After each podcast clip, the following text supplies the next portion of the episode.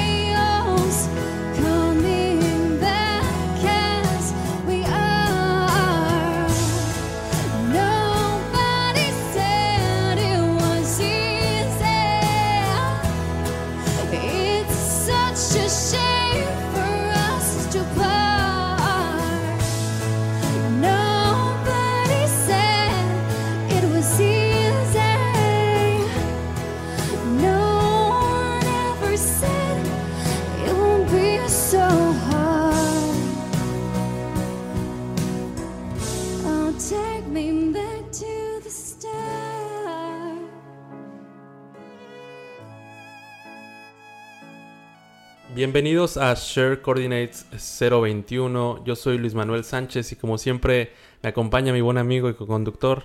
Pablo Medina, otra vez desde Chula Vista, California, Así el es, sótano de mi madre, no, en, la- en- en mi casa aquí en San Diego, California. En los estudios de Share Coordinates eh, Los estudios, me gusta eso, los estudios de Shared Coordinates. en Chula Vista, California. Que mira que el día de hoy eh, estamos grabando con equipo nuevo, con este cada vez más profesional, ¿no? Bueno, este, el equipo, sí, no sé si nosotros también seguimos desarrollando ese profesionalismo. Pero bienvenidos a todos de nuevo a esta, eh, pues buena nueva emisión, episodio de Share Coordinates 021 que hemos titulado AEC Tech Entrepreneurs and Influencers. Mm. Que, eh, pues bueno, se escucha así como un título muy matón en inglés. Eh, y lo hemos escogido porque hemos visto que últimamente ha habido bastante, eh, pues bueno, mm, ¿cómo podría decir? Hmm. posicionamiento de personas y que dentro de, de- de- de la industria ha habido eh, pues este auge de, personajes que ya platicaremos más adelante y que están muy relacionados con Sí, estos eh, sí, sí, sí. eh, bestiarios que hemos hecho, los falsos profetas del BIM, ¿no? Los falsos profetas de bien. Pero bueno, antes, antes de entrar al tema, me gustaría platicar por ahí un poco, Pablo. La semana, hace dos semanas, fíjate que es lo bueno de Los Ángeles, deberías ir un día a Los Ángeles, Pablo, este, a grabar desde allá. Lo eh, siento. Si, si voy a Los Ángeles y hago como una semana por el tráfico. Y- ya, ok. Eso sí, hay bastante tráfico en Los Ángeles. Ninguno como la Ciudad de México, pero Querido México. este, sí, hay bastante tráfico. Pero bueno, eh, tuve la oportunidad de ir a un concierto de Coldplay. Eh, fíjate que fue bastante bueno. Tú habías ido a uno de, de este. de Luis, toda mi vida he querido ir Pumpkins. a Coldplay. Bueno, y Smashing Pumpkins, entonces. ¿Cómo, cómo, estuvo? ¿Qué te pareció? Pues fíjate que es algo interesante. Eh, Los Ángeles es este tipo de ciudad donde hay muchos lugares, muchos teatros, eh, muchos eh, sí. auditorios donde puedes ir a escuchar y ver este tipo de conciertos. Eh, esto fue muy raro porque fue un concierto como un tanto privado.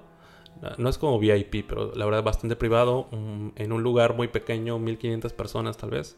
Eh, que Eso, bueno, es, eso es pequeño para, para, ver a Coldplay. Coldplay. Sí. Eh, y la verdad es que los boletos salieron a la venta un día viernes y el concierto fue un lunes. Entonces, Wow. ¿Cómo Eh, supiste? pues mi hermana me mandó un mensaje, yo no me había enterado. ¡Córrele, córrele! Yo no me había enterado. Eh, me puse medio triste al principio porque solamente era para eh, tarjeta 20 City. Yo no tengo una tarjeta City, pero eh, de Citibank, pero Oh, hmm, yo dije, bueno, interesante. Y de repente salió como ahí una promoción que había un par de boletos, o bueno, algún un lote de boletos especial para fans. Este, lo único que tenías que hacer es como registrarte, e ibas a entrar como un raffle o un- una rifa de boletos y este y si salías sorteado te iban a enviar un La correo señora de la suerte. y te iban a enviar un correo y una contraseña para que cuando salieran a la venta los boletos tú pudieras Tienes Tener estar bien acceso. atento, híjole.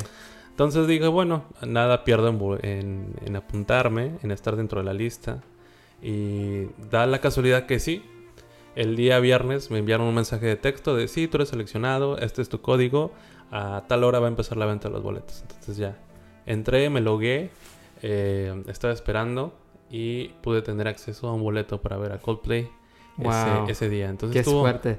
estuvo bastante bueno. La verdad Dios es que grande. había, había, había visto a Coldplay en su gira en 2016 en México con unos amigos, que fue un concierto increíble. Em, pero este fue muy especial porque estaba a 5 metros de Chris Martin. Wow. Eh, fue bastante bueno. Y eh, pues bueno, me la pasé bien, aunque estuve mucho tiempo parado. Más del que creo a mi edad ya puedo soportar. pero fue muy bueno. Este. Y dime la verdad, ¿él escucha Shared Coordinates? No. Chris Martin. ¿Le, le tiraste una playera? Le tiró una playera de Chris toma. Martin. Chris, toma, póntela. Fíjate el sudor con ella y la vamos a rifar. Este, no, pero fue muy bueno. Fue parte de las cosas que yo creo que solo suceden en Los Ángeles. Ya, eh, Lo- Los Ángeles por muchos años y todavía sigue siendo ah, el capital de la música. Entonces, si tú quieres llegar a ser un artista, Ujú. tarde o temprano tienes que pasar por Los Ángeles. Entonces, eh, no me sorprende de que, que hay este, grupos así, eh, hacen conciertos así de repente que salen porque están ahí en Los Ángeles siempre. Exacto, siempre, siempre hay conciertos. Fíjate que solamente fui a un par de conciertos en Los Ángeles. Eh, he ido a ver Jimmy Eat World y Coldplay. Nice. Entonces, la canción que escucharon de introducción es un cover de Coldplay. Espero que les guste. Yo lo escuché eh, en algún momento, pero eh, es un cover. Espe- espero que les guste esa- canción. The Scientist me gusta bastante. Eh, y bueno, dentro de otras cosas, ya hablando de, de cosas Regresando a- relacionadas, re- re- regresando al podcast. Regresando al podcast. Este, pues bueno, yo creo que algunos de ustedes ya se dieron cuenta, Pablo. Tú también ya lo escuchaste, la sección de Industry Feedback. Hemos hecho algunos cambios que creemos que les van, les Sí. van a gustar bastante, Sí, ¿no? Sí, sí. Ya. Eh, lo que intentamos es que eh, la sección de Industry Feedback, que es la sección de noticias, se dé todos los meses al final del mes para tratar de recopilar todas las noticias eh, que salieron durante el mes. Hay Que hay bastantes que la verdad creíamos que dentro del podcast a veces no había suficiente tiempo para poder desarrollar todas las noticias que tenemos. Entonces platicamos con los chicos y el equipo de Guadalajara y eh, estuvieron abiertos a poder hacer esto y creo que quedó muy bien. Quedó muy bien esa sección al final del mes que en lugar de un snack es Industry Feedback donde solamente se dan noticias acerca de la industria, ¿no? Que es interesante ver ahí temas tecnológicos con Industry Feedback. Ya, Y, y hablando de feedback, si, si no les gusta los que escuchen, avísanos. Si quieren, si, si, si tienen una idea de cómo mejor organizar el podcast, avísanos. Sí, sí. la verdad es que desde un principio ha estado variando bastante. Eh, sigue teniendo las mismas eh, secciones. Sin embargo, creo que hoy en día está mucho mejor estructurado. Y la verdad es que agradecemos mucho que eh, sigan escuchándonos. En cuanto a eso, este mes también asistimos a un, a un evento, Pablo. Por ahí nos podrías contar un poquito más de él. Sí, sí, el evento es MCAA. El evento es Mechanical Contractors Association of America. Perdón. Este, y es una asociación de la industria de los subcontratistas mecani- mecánico y, y plomería. De hecho, no está en el nombre, pero es Mechanical and Plumbers ah, Association of America. Entonces, ah, lo que lo, existe este grupo para poder unir ese, ese alcance. Es un alcance súper importante en la industria de construcción. Luis, como tú sabes, la mayoría de nuestro tiempo en el papel de coordinadores de proyectos Ujú. um, ha, ha- sido trabajar así como muy íntimo con, con este grupo. Exacto. Y la verdad es que hacen, um, hacen un trabajo pues impresionante, um, sin el cual no, no se podría este, ah, tener lo que tenemos en, en la construcción, en los edificios. Um, y ellos son un grupo que también impactó mucho, influyó mucho en el desarrollo de CAD, como en nuestros episodios que hablamos de la historia de BIM. Um, eh, eh, me- los, de, los de mecánica, los mechanical contractors, eran de los primeros que, grupos que adoptaron a CAD. Empezaron a usarlo mucho antes ah, de, los otros um, alcances. Entonces, lo que hacen es que formaron un- una asociación y creo que son tres o cuatro veces al año se reúnan um, y tienen expositores, tienen discursos, también hay varios vendedores que traen su tecnología y hacen un expo junto con um, unas presentaciones relacionados mucho con ese alcance. Y es el Technology Conference. De hecho, debo, debo enfocarme de que MCAA Tech Conference se llama. Entonces, si acaso están escuchando este podcast y quieren venir a ver cómo um, ese- esa industria de, de mecánico plomería um, puede utilizar y desarrollar la tecnología, solo hay que venir y ver y preguntar porque la verdad es que son, son líderes en, en implementar tecnología. Exacto, y esta, esta edición se llevó a cabo en San Diego, que bueno, nos quedaba un, un tanto cerca, solo hubo, hubo que bajar un Sí. poco ahí, bueno, de, de Los Ángeles yo vine a San Diego y pudimos asistir el día de hoy, es bastante interesante porque como lo comentas, se ve el tema tal vez de la prefabricación o de la fabricación fuera de sitio y la tecnología que se utiliza para poder llevar eh, todos los sistemas y la prefabricación eh, a las construcciones o los sitios de trabajo. Entonces fue bastante interesante, estuvimos por ahí eh, eh, dando la vuelta un rato, eh, estuvimos en un exhibit hall que por ahí les vamos a subir algunas fotos seguramente en Twitter. Eh, y bueno, tuvimos también la oportunidad de, de- de platicar con alguien que después se los vamos a presentar porque todavía no es momento. Pero estuvimos por ahí eh, un buen rato, ¿no? Sí, y, y quiero mencionar este um, que nomás para, para nombrar algunos de las presentaciones para que, para que entiendan un poquito de, de que pues uno pensaría me- mecánica, plomería, pues de qué van a hablar. Pero, pero no, este, había secciones en cómo iniciar, iniciando en cómo, cómo aplicar tecnología a, su empresa por, por primera vez o si ya están haciendo a nivel de proyecto. Había uno que se llamaba Data Capture Workflow, cómo captas datos, informaciones. Impresionante.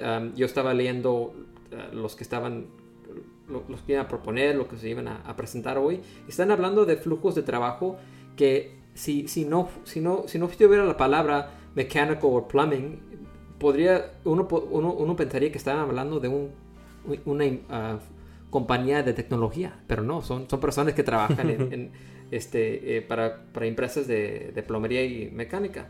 Um, cómo aplicar software, cómo colectar información y data, cómo crear data- databases, este, bases de, de datos, De datos. um, la seguridad, blockchain, IoT, todo esto, pero aplicados a es- eh, ese alcance. a esa industria que Sí. a veces es un tanto eh, desconocida, ¿no? Eh, generalmente hablamos desde el punto de vista de un contratista general o de una gerencia o a veces de un dueño, ¿no? Pero esta parte que hace que se mueva y que todo funcione y que llegue, se instale, se fabrique y que al final te lo entreguen, pues eh, lo platicamos antes de iniciar el podcast. Muchas veces los subcontratistas son esta parte que son los decision makers que hacen Sí. que las cosas sucedan, ¿no? Exacto, Eh, exacto. entonces es interesante este, eh, digamos, eh, evento que sucede eh, todos los años.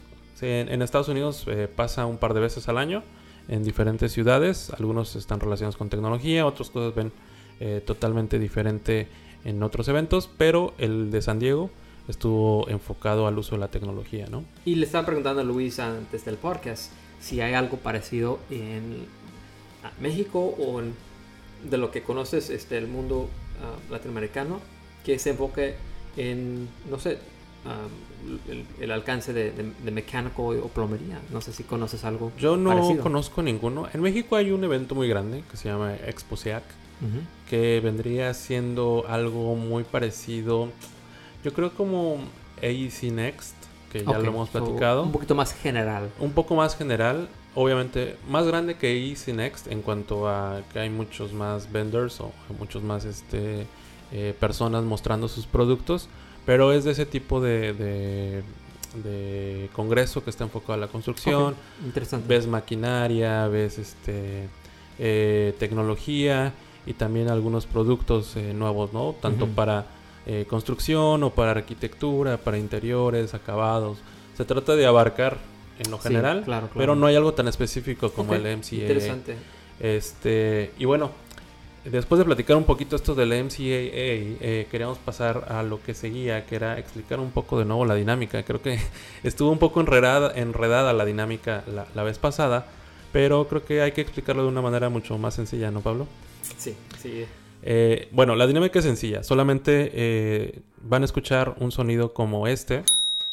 Y después de este sonido, lo que significa es que vamos a decir una palabra clave dentro del podcast. Eh, dentro, a lo largo del podcast van a escuchar un par de veces este, este sonido. Tienen que identificar las palabras con las que está asociada este sonido.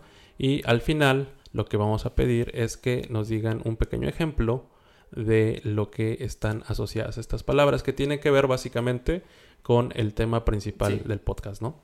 Exacto. Entonces, eh, si no lo entendieron, lo vamos a volver a explicar al final, cuando demos un poco más de ejemplos. Pero eh, vamos a pasar a lo que es el, el- el tema principal del podcast, ¿te parece, Pablo? Claro, claro. Por ahí lo habíamos titulado AC Tech Entrepreneurs and Influencers. With a great power comes great podcast. Cuéntame, Pablo, eh, ¿por qué escogiste este, este tema? Ah, me vas a echar toda la culpa. No, este era un tema en el cual ah, tú y yo habíamos platicado y tenemos sí, un par de, de- de, pues, de, de años hablando del poder que el poder que, que existe en las personas que, que llegan a y llegan, llegan a conocerse como los profesionales, los, los- los que saben, los que presentan. Am, y hoy en día se está haciendo, yo creo que por el avanzamiento de la tecnología y ahora que todos pueden tener una voz por medio de su teléfono, por medio de su- sus videos, ah, todos pueden, o, o- o muchos están buscando estar en, en la luz, en, como dicen en inglés, el limelight, ¿verdad? Tener sus cinco minutos de fama. Entonces, am, habíamos visto de que esto era pues, más común. Un ejemplo perfecto es como, no sé, la- las personas que, los Kardashians, ¿verdad? que, que simplemente existen para tener, para estar rodeados de personas como fans, pero la verdad es que no hay un concepto, no hay como Un aporte. un aporte, algo clave que ofrecen para una causa, para mejorar la vida o, o el mundo. Este, yo, yo sé que eso suena como muy, muy grande describirlo de esa manera, Muy general. sí, pero poco a poco esta tecnología y este, este dinámico, este impacto, social impact, nos incluye a todos. Entonces, estamos viendo que nuestro, nuestra generación y la generación de los millennials es muy, muy fácil como mezclarlos todos como influencers. Decir, oh, sí, ese es un gran influencer, tiene su podcast, tiene sus videos, tiene sus cursos. Entonces empezamos a, a- a- pensar, ok, ¿qué es el, qué es el deber? ¿Qué, qué es lo que debemos, ya que, ya que nuestro podcast ha crecido ah, y ya que nos han, hemos po- podido ah, viajar y, Acercarnos. acercarnos más a la industria, ah, ¿qué, debemos, ¿qué debemos hacer y cuál es nuestra responsabilidad como, como influencers? Y, y yo creo que muchos que lo escuchan este podcast también son influencers en un aspecto. ¿verdad? Si están escuchando y están buscando maneras de mejorar sus flujos de trabajo, de implementar tecnología, de ayudar este, a, a encontrar el desperdicio en la industria y mejorarlo, am, tal o temprano, si, to- si, si no lo son, no siente que son, ah, está- van a llegar o, o están en la posición en la cual pueden influir en, en su- sus proyectos, sus, empresas y también a la generación que viene, ¿verdad? Que está, apenas está recibiendo y están viendo nosotros o ustedes ah, como, como un, un modelo, un role model. Y bueno, con, como lo dices, ¿no? Con, como lo decía el, el tío Ben, con un gran poder viene una gran responsabilidad. Eh, creo que ahí es interesante verlo eh, o hacer una analogía eh, con esta parte de la cultura pop, Spider-Man. Eh, básicamente porque eh, cuando te vuelves un influencer, que yo creo que sería bueno Definirlo, definirlo un sí. poquito, y es que básicamente es una persona que cuenta con cierta credibilidad, podría decirse, eh, sobre un tema en concreto, ¿no? Que es alguien que cuando opina de cierto tema es alguien a quien le tiene respeto y se le cree.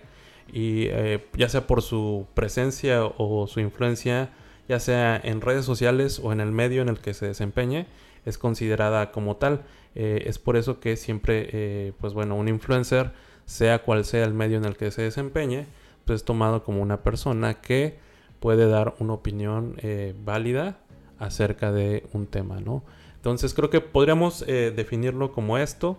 Sin embargo, hoy en día dentro de la industria es interesante ver que, y relacionándolo un poco con, con el podcast de los falsos profetas del BIM o con la sección de quién es quién en el mundo del BIM de, de- de este de David eh, de Diario de un BIM Manager, creo que es interesante ver que el tema de los influencers dentro de la industria de la arquitectura, ingeniería y construcción se ha comenzado a llenar de estos Kardashians de, de- de- Bim Kardashians. los Bim Wow, Kardashians. no, sí. porque eh, digo lo hemos visto no a Un través nuevo de título invitado, eh, inventado aquí. En Sí, el concepto, el concepto se ha inventado aquí, Beam Kardashians. Este, creo que se ha llenado de este tipo de, de- de personas. Ah, hemos comenzado a ver esta, eh, pues, gran auge de personas que tienen, pues, cursos, videos, canales de YouTube, este, cuentas de Twitter, aparecen en rankings, que la verdad creo que no está mal, pero... No, sí. Eh, yo creo que es interesante hacer un análisis muy objetivo sobre la información que se comparte, de qué manera se comparte y si realmente esta persona está dejando un aporte a la industria, que es lo que eh, yo creo marcaría como algo mucho más importante, ¿no? Dejar un mensaje, decir, oye, sí, yo soy eh, alguien que está influenciando, pero eh, a la vez yo estoy tratando de dejar algo en la industria, ¿no? Sí. Creo que eso me parecía eh, algo de lo que debe de suceder. Antes de, de- de iniciar el podcast, Luis, estábamos manejando y, y creo y dijiste algo que, que- que quedó conmigo de que, eh, que es importante an- analizar y preguntar a personas ah, cuando, cuando vemos que, que, que- que están dando una opinión, también preguntar o saber, bueno, cuántos cuánto trabajo, cuántos proyectos, cuánta implementación ha hecho, ha- hecho esta persona. Este, la verdad es que cuando yo tengo una pregunta, algo que, o un, un- un desafío en mi trabajo, eh, o tenemos un cliente y, y tiene un- un- una pregunta y yo no lo puedo contestar o necesito mejores ideas, yo voy a la gente que conozco que ha podido implementar y a- hasta nivel de operaciones algo, desde el inicio hasta el final. Entonces, hay muchas personas que tienen muy buenas ideas, pero sí, esas ideas nunca, nunca terminan a, ser ejecutable, nunca llegan a operaciones. Entonces, eh, principalmente hoy entrevisté a alguien y tú estabas ahí, ¿verdad? Esta- no voy a decir su nombre, pero eh, me senté con ella y fui muy, muy, muy directa con, con ella, porque yo la había visto en presentaciones en YouTube, en Autodesk University. Y había visto sus presentaciones, pero yo me senté con una lista de, de cosas muy específicas, sabiendo que si ella no podía contestar o no sabía del cual estaba hablando, No podía relacionar Sí. los temas, ¿no? entonces tenía que saber alguien que, que podía ir hasta el más detalle más profundo de mi conversación, hasta lo más general, y poder explicarlo a cualquier audiencia, ¿verdad? A cualquier grupo. Y sí, definitivamente ella ah, pudo contestar las preguntas, incluso inmediatamente me dio, me, me corrigió a mí unas ideas o principios que como que yo mal entendía y no lo hizo con el fin de conseguir un trabajo de mí o de con- conseguir un contrato o, o que yo le pagaría una hora como, con- como alguien que estaba consultándome. Lo dijo porque estaba preocupado de que yo me fuera de esa conversación con una idea falsa de lo que yo entendía. Entonces, am, como eh, es importante eh, de que las personas en el cual y están llegando a estos puestos de influencers tienen un respaldo de una historia de trabajo que han hecho, que han implementado. Porque la verdad es que si alguien ha trabajado en la industria 4, 3, 2, ¿verdad? dos o tres años, este, cuántos proyectos en verdad van a poder tener este, eh, bajo en, su, su experiencia. No, no van a ser muchos. Un, un proyecto dura cuántos años? Mínimo dos, usualmente. Sí. Entonces, ah, tener dos años fuera de la escuela es, es difícil este, poder decir, bueno, es- esta persona ten- tiene, tiene un ah, resumen, un ah, CV, Currículum. un currículum, y, y es de tres páginas. Pero solo tienen un año, dos años que han terminado la escuela. ¿Cómo es que llenaron este currículum con, tanta, con tantas cosas? Y después se da cuenta de que, bueno, hablan mucho o, o- o tienen varios, un network muy grande, pero si les pregunto una lista de proyectos y qué han hecho, es, es, es muy poco. Entonces, es algo que también respeto mucho de las personas de que tienen 10, 15 años, incluso personas que no llegaron directamente a la tecnología. Primero, este, tenían puestos de project management, ingeniería, y, y- y llegaron a raíz a entender desde el inicio y después fueron saliendo un poquito, poco a poco, su, su círculo, abriendo su círculo, hasta que llegaron a, a tropezarse con tecnología. Y de ahí se apasionaron, y pero pueden hablar de tecnología y pueden hablar de contabilidad. Pueden hablar de tecnología, pueden hab- hablar de MEP, sistemas de MEP. Pero siempre conectado con algo más y no simplemente con tecnología. Sí, que pueda nutrir la conversación más allá de simplemente ser especialista ¿no? En- Sí. en, un área. Y creo que es interesante por ahí. Fíjense que eh, haciendo un poco la investigación del material para este podcast, además de conseguir una entrevista muy buena el día de hoy, este, nos encontramos con un caso muy interesante, una analogía que vimos en una página que estaban haciendo acerca de qué es lo que sucedería Ah, sí, eh, fue muy buen sí, ejemplo. sí, sí. O, por qué- o cómo considerar que un influencer es importante, ¿no? Y es interesante. Eh, por ahí decían que era sencillo preguntarse rápido eh, qué comprarían ustedes.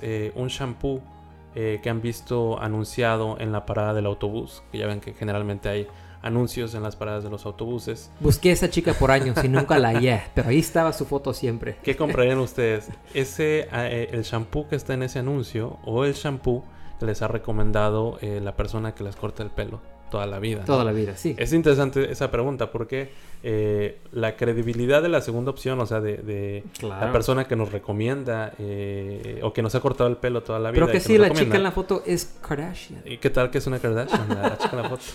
Pero bueno, la credibilidad de la persona que nos corta el pelo es eh, mucho mayor que la primera. Obviamente, la Kardashian se va a ver toda súper guapa, con el pelo sedoso este, y brillante. Sin embargo, eh, sabes que tu peluquero o la persona que te corta el pelo entiende del cuidado capilar y que ha probado los productos que, que te recomienda, Sí, ¿no? eh, y que le ha gustado cómo le corte, corta el pelo y que confías en él y eh, lo suficiente como para saber que no te recomendaría algo que fuera nocivo para ti.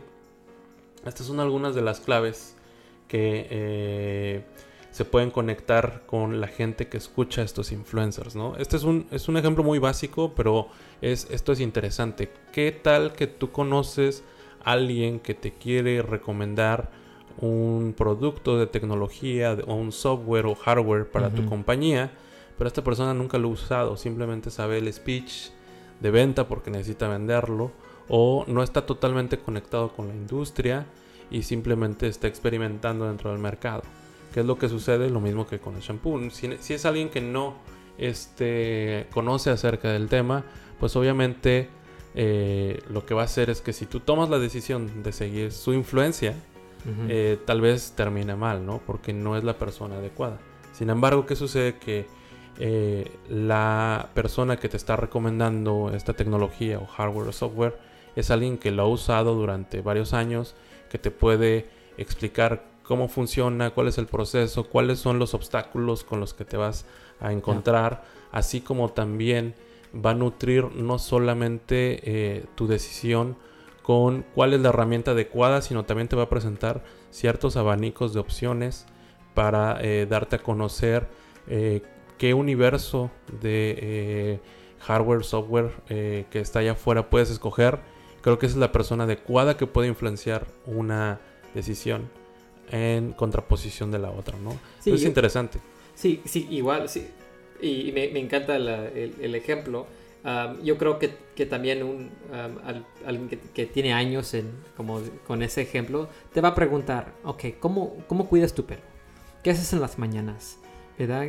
¿Que sales mucho durante el día? ¿Vas a correr?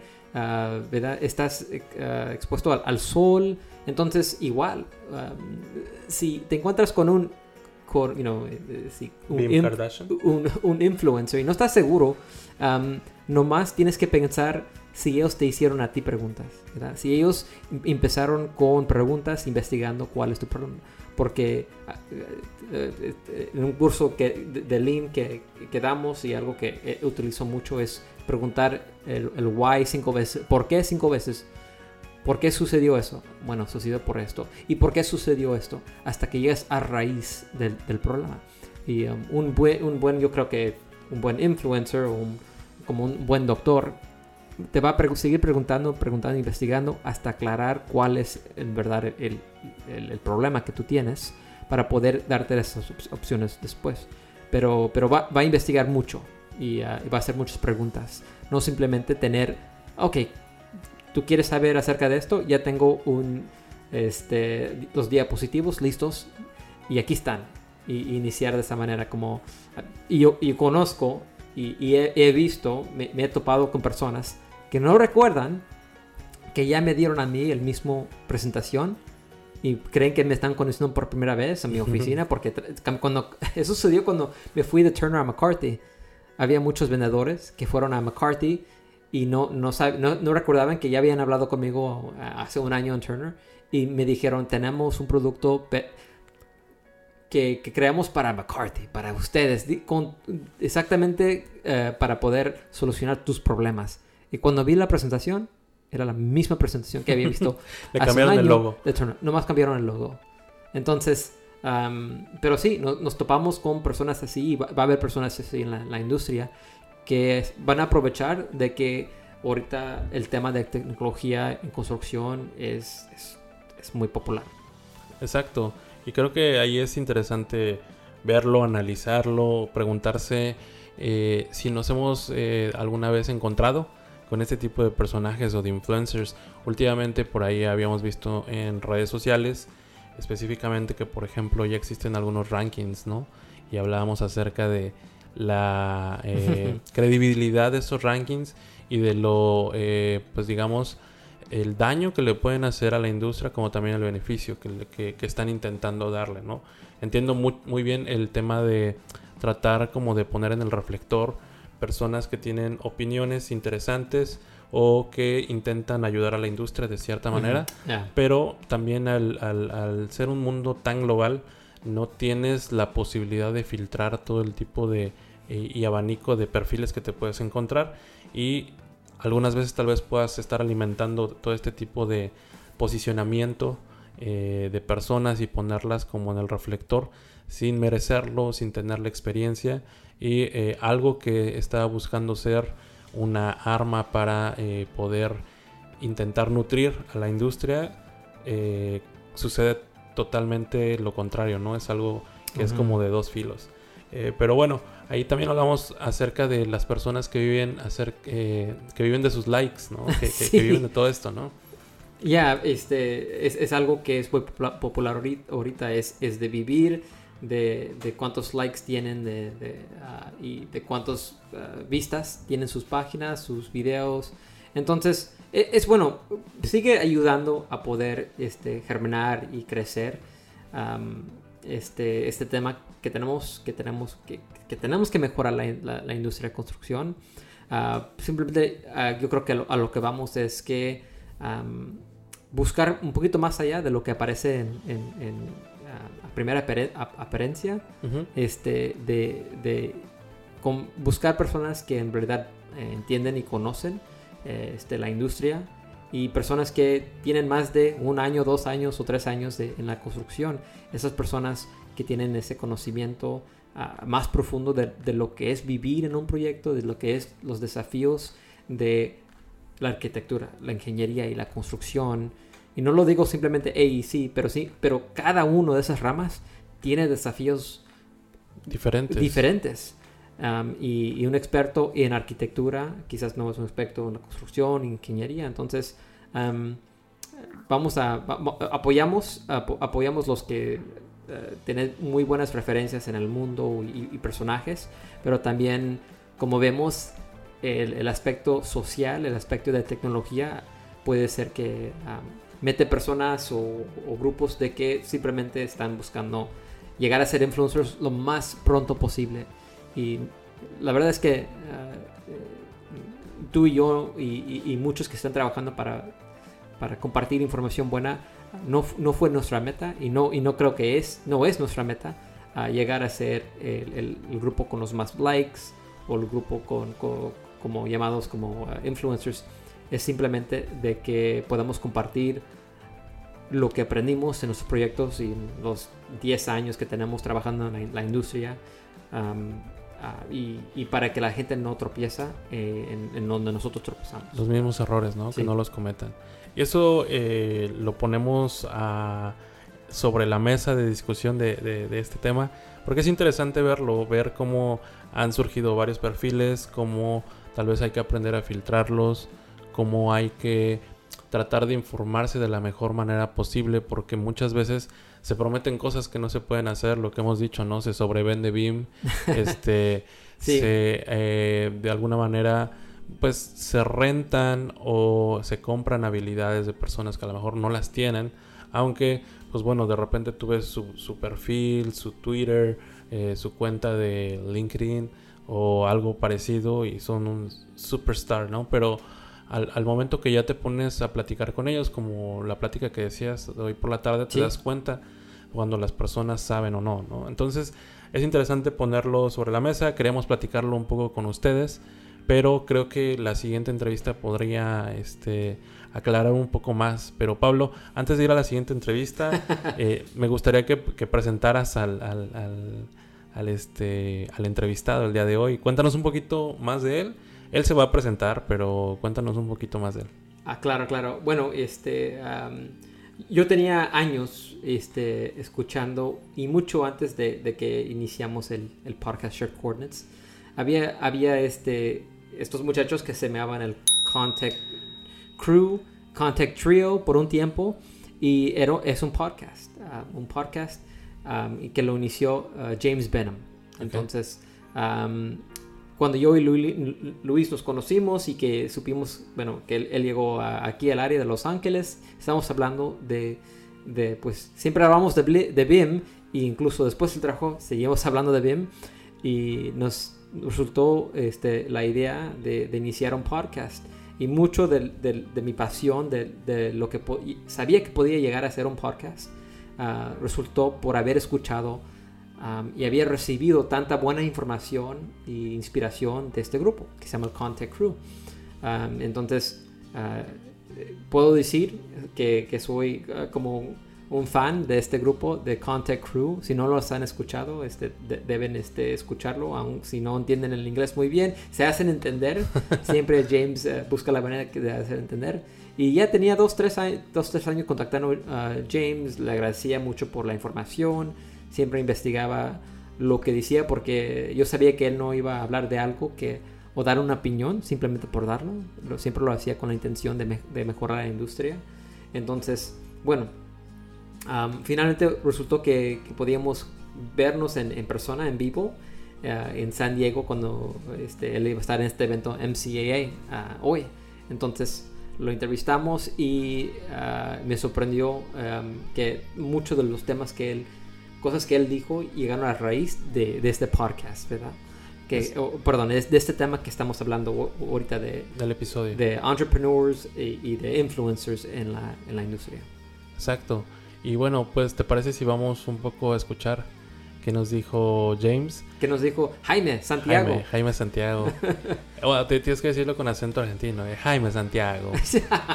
este, eh, pero bueno, va- vamos a escucharlo un poco. eh, él hizo un gran esfuerzo, chicos, por hablar en, en- en español, porque él es eh, americano, es Totalmente americano, nació en Estados Unidos. tejano. Y so- Tejano criado con Sí. tacos en México, pero este, él es tejano.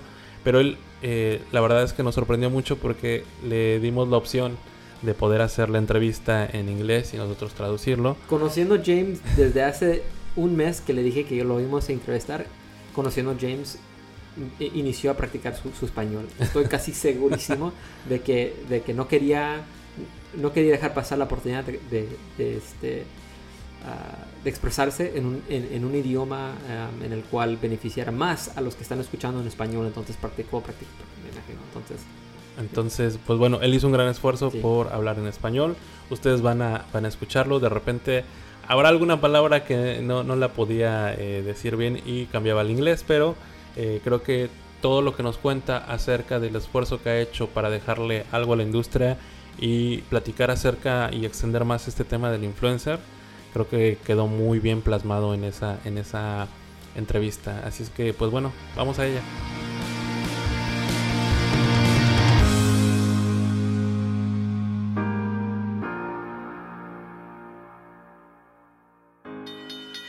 Brainstorm. Invitados, debates, opiniones, consejos de expertos, historias de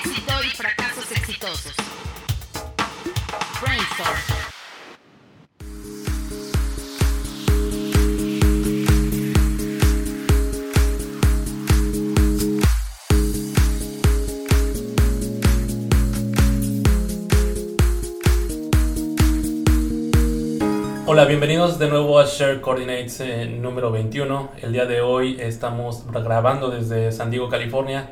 Pablo, bienvenido de nuevo a Share Coordinates. ¿Cómo estás? Gracias, me siento como que estoy en casa. Es mi ciudad, otra vez, en San Diego, aquí en un evento muy especial.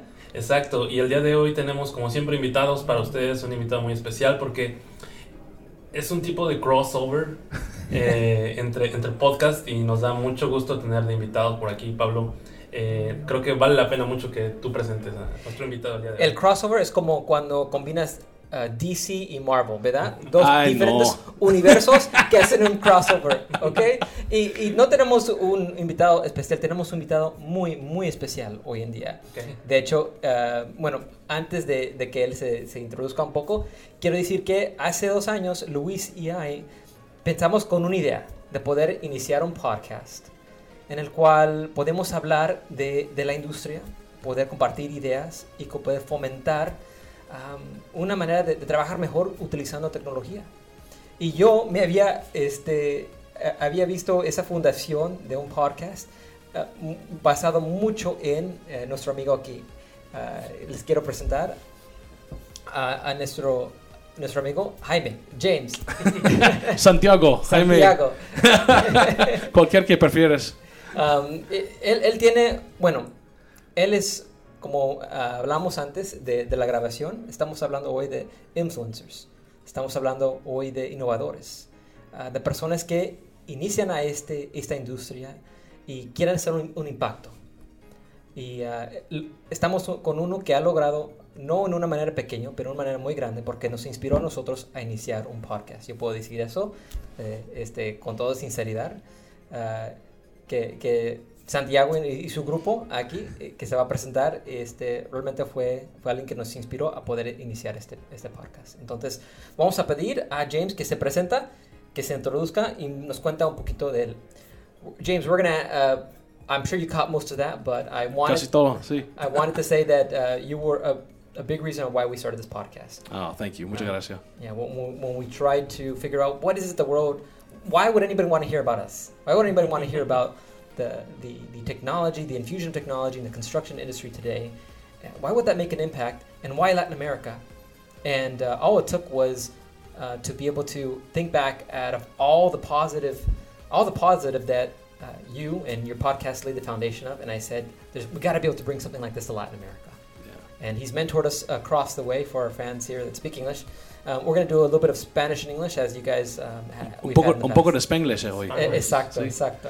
And, sorry, without further ado, James, go ahead and, and tell us a little bit about yourself. Tell us where you're from. Like you like to say, let's get to know the person behind the tech. Ah, tú lo sabes, tú lo sabes. I do, I do. Siempre digo eso. Exacto, exacto. De, de episodio 1, um, siempre pregunto um, de la gente porque en vida es, es sobre todo la gente, ¿sí? I mean, Sí, es- exacto. I mean, tecnología es muy interesante por- para mí y para todas las otras personas que, que vienen a nuestro podcast, pero me encanta gente, me encanta gente sobre todo del mundo. Um, hablo de, de- yo soy de, de Luisiana, en el sur de Estados Unidos. Eh, una ciudad se llama Baton Rouge. Baton Rouge. Sí, Baton Rouge, una, una ciudad, ciudad francesa. Eh, eh, ándale. mi, mi- mi- una abuela es nicaragüense y otra abuela es francesa. ¿sí? De- Te dije, te dije, no me sí, creíste. Sí, sí, una abuela es de, de Cabo Gracias a Dios, en el noroeste de, de- eh, noreste de, de I knew there was something sí. extra special about him when I no, no.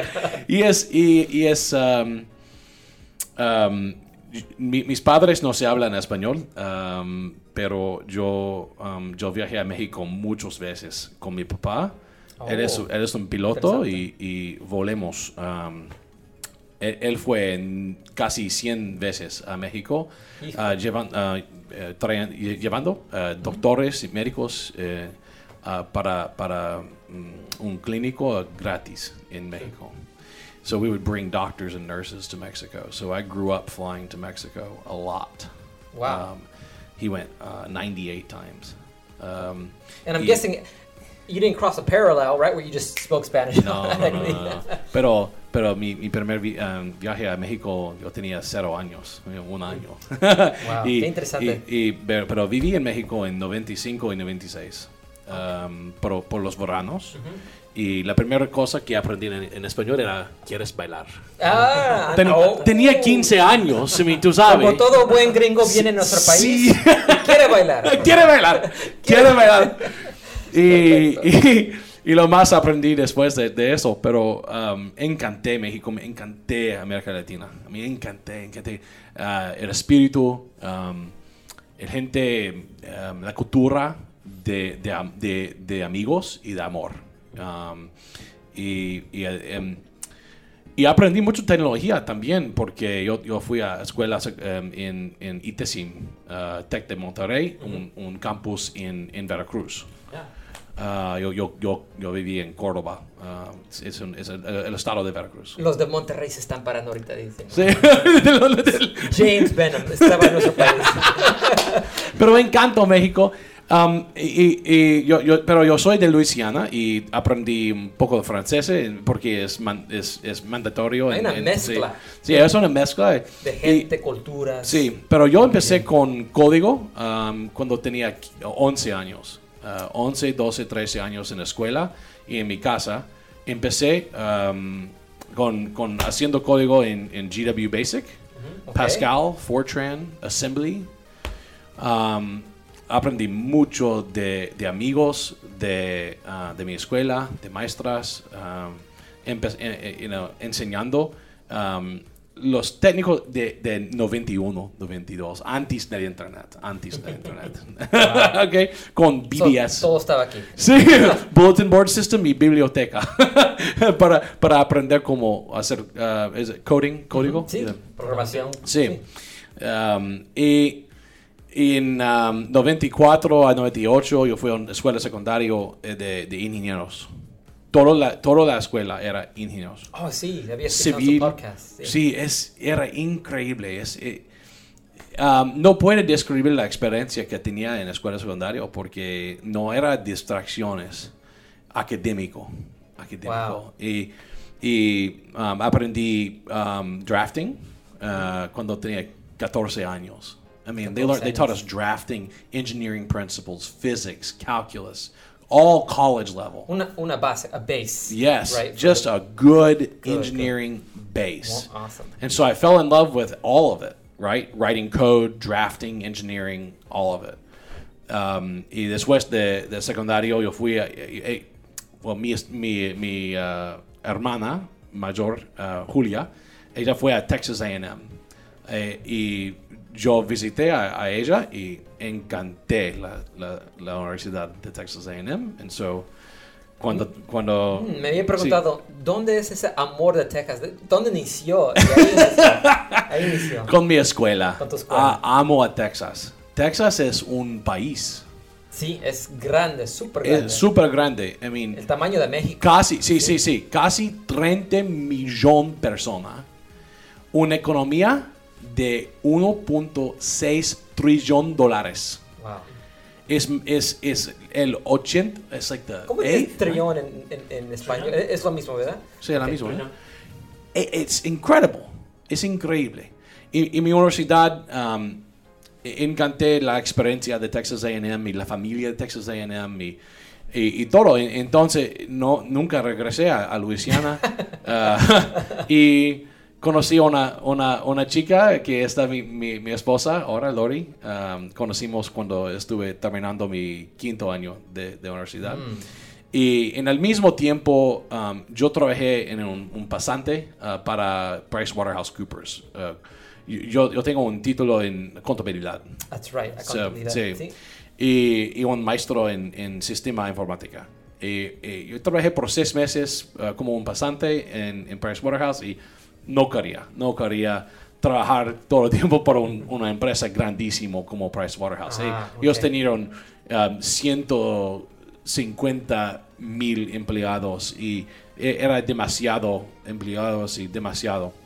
Entonces, yo fui a mi papá y, y di- dijo, oye papá, quiero empezar una empresa de desarrollo de software, puedes ser mi, mi socio. Y él me dijo, por supuesto, hijo. Y, um, Qué bien, qué apoyo. Sí, sí, sí. Porque mi papá también tenía un cuatro negocios de, manu- eh, de maquiladoras de plástico, Ah, uh, te- Teflon. Sí, sí. Teflon. Y él, él sabía mucho de, de corriendo una empresa, pero no sabía nada de, de computadoras. I mean, por 40 años, mi papá corrió eh, cuatro empresas Sí, y sí. nunca tenía uno- una computadora. Pero en- una, meta fuerte, ¿no? Sí, exacto. Eso lo, Sí. lo quería antes. Sí, sí. En- Entonces empezamos JB Knowledge en 2001 y, y, y, uh, terminé mi... uh, I, didn't fin- I, I finished my schooling, got my degrees. Y empecé con manejando la vuelta del, del estado de Texas, preguntando por, por, por trabajo. Porque no tenía clientes. Ofreciendo sus Te- servicios. Sí, sí, sí, sí, sí. Muchos emprendedores tienen que Sí. Por favor, puedes comprar mis servicios. Soy guapo, Sí. soy alto y trabajo duro. Sí, sí, sí, sí. En serio, era, era todo porque no tenía experiencia, ¿no? You know, tenía, tenía experiencia académico y Yeah. tenía ah, experiencia um, con poca cosa, pero aprendí todo en el trabajo. Y, y- y empezamos la- el negocio en, en, en advertising. En advertising. Sí, por el primer tres años.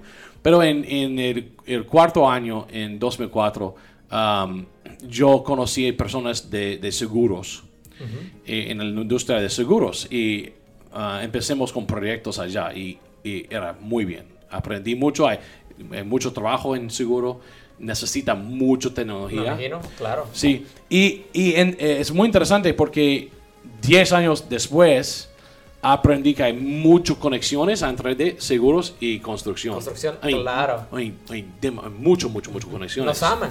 They love us. Sí, sí, sí, sí, porque de los premios que paga.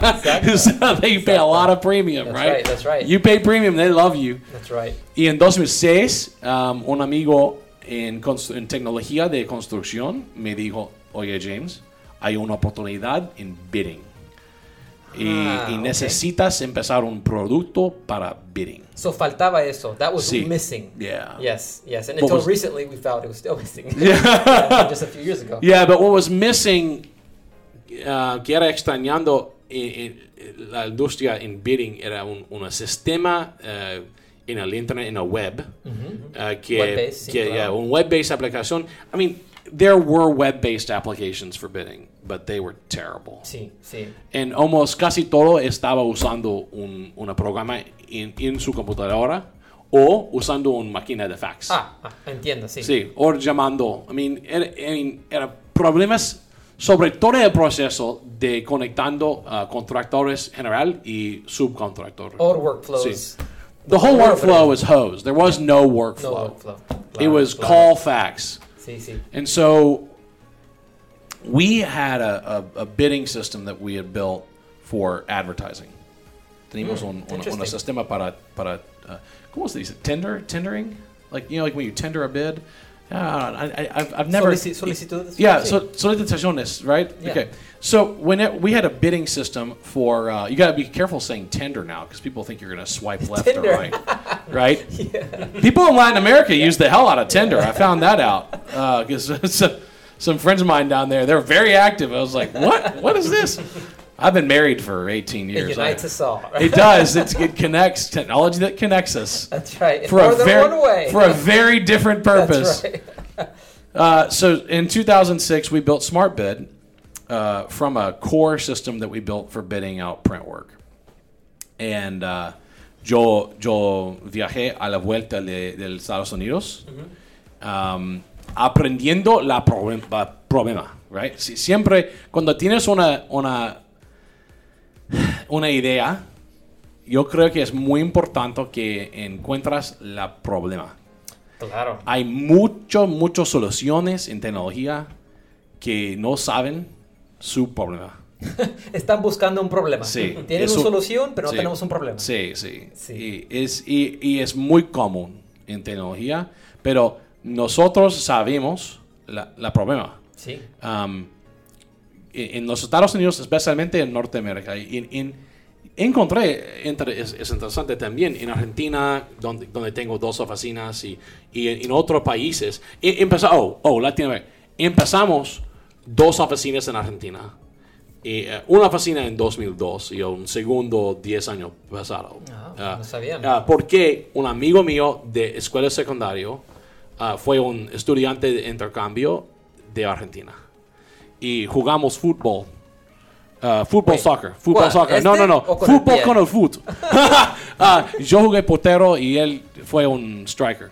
Ok. Um, and so, y- él y yo y mi papá empecemos JB Knowledge y, y ni- 911 se pasó y no, po- no pudimos um, quedar eh, la, la visa para, para mi amigo. porque el Mm, gobierno aquí, después de no- 911, se cortó todo la visa. Sí, sí, sí, y él regresó a Argentina. Y en 2002, no, no sé si sabes, pero era un mm, tiempo malísimo en Argentina. Porque el gobierno se cambió seis veces en un año. El presidente cambió seis veces en dos semanas. Y la economía se fue a la basura. Sí, sí. Tengo, una- tengo un hermano que estaba viviendo entre 2001 y 2003. Sí. eh, Vivió mal- en Argentina. Sí, sí, sí. mal- mal- malísimo. Un tiempo malísimo. Pero era muy, eh, mucha oportunidad, oportunidad ah, sí, para, para contratar con empleados buenísimos Ya. que estaban buscando trabajo.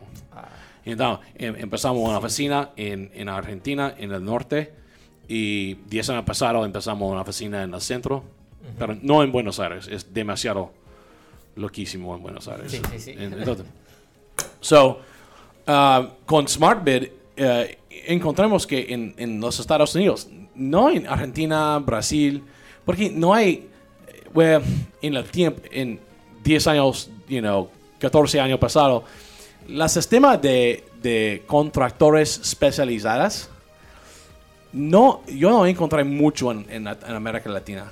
I, I didn't really see the specialty subcontractor industry mm-hmm. very strong.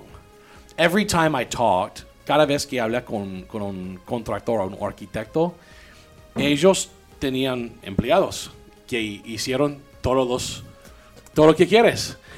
Everyone's a GC. Todos son como... Yeah, everybody was a GC. Sí, sí, sí. Everybody I talked to, because we had customers in Puerto Rico.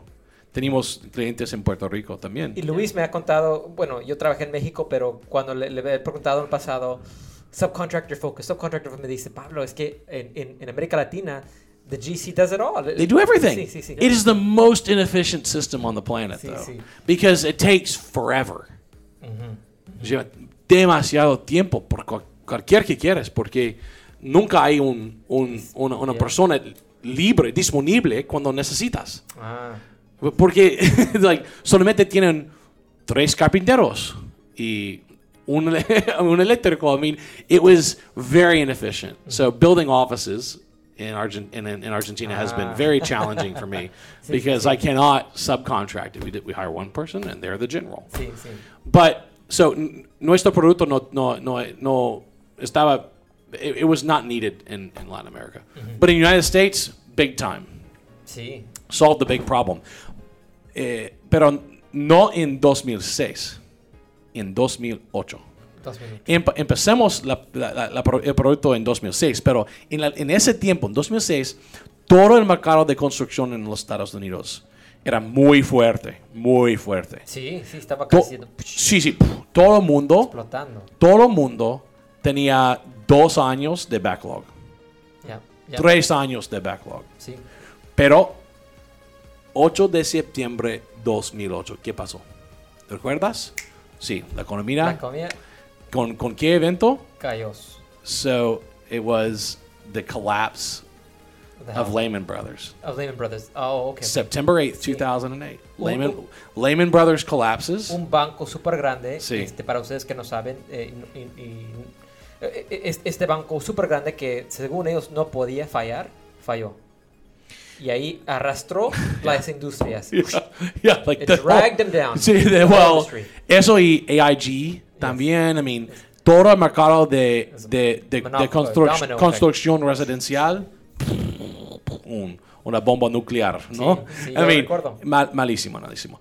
Y, y los contractores que me dijo, oye James, es un producto muy interesante SmartBid, pero no, no necesitamos ahora porque tenemos dos, dos años de backlog, no, no, no queremos bid.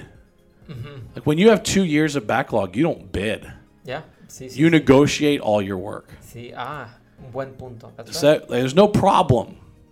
Yeah. There's no problem for them. So, by November, de noviembre de 2008, esos mismos contractores estaban llamando. Oye, James. ¡Amigo! ¡Amigo! amigo! Por favor, queremos comprar Smart Bed. Ok.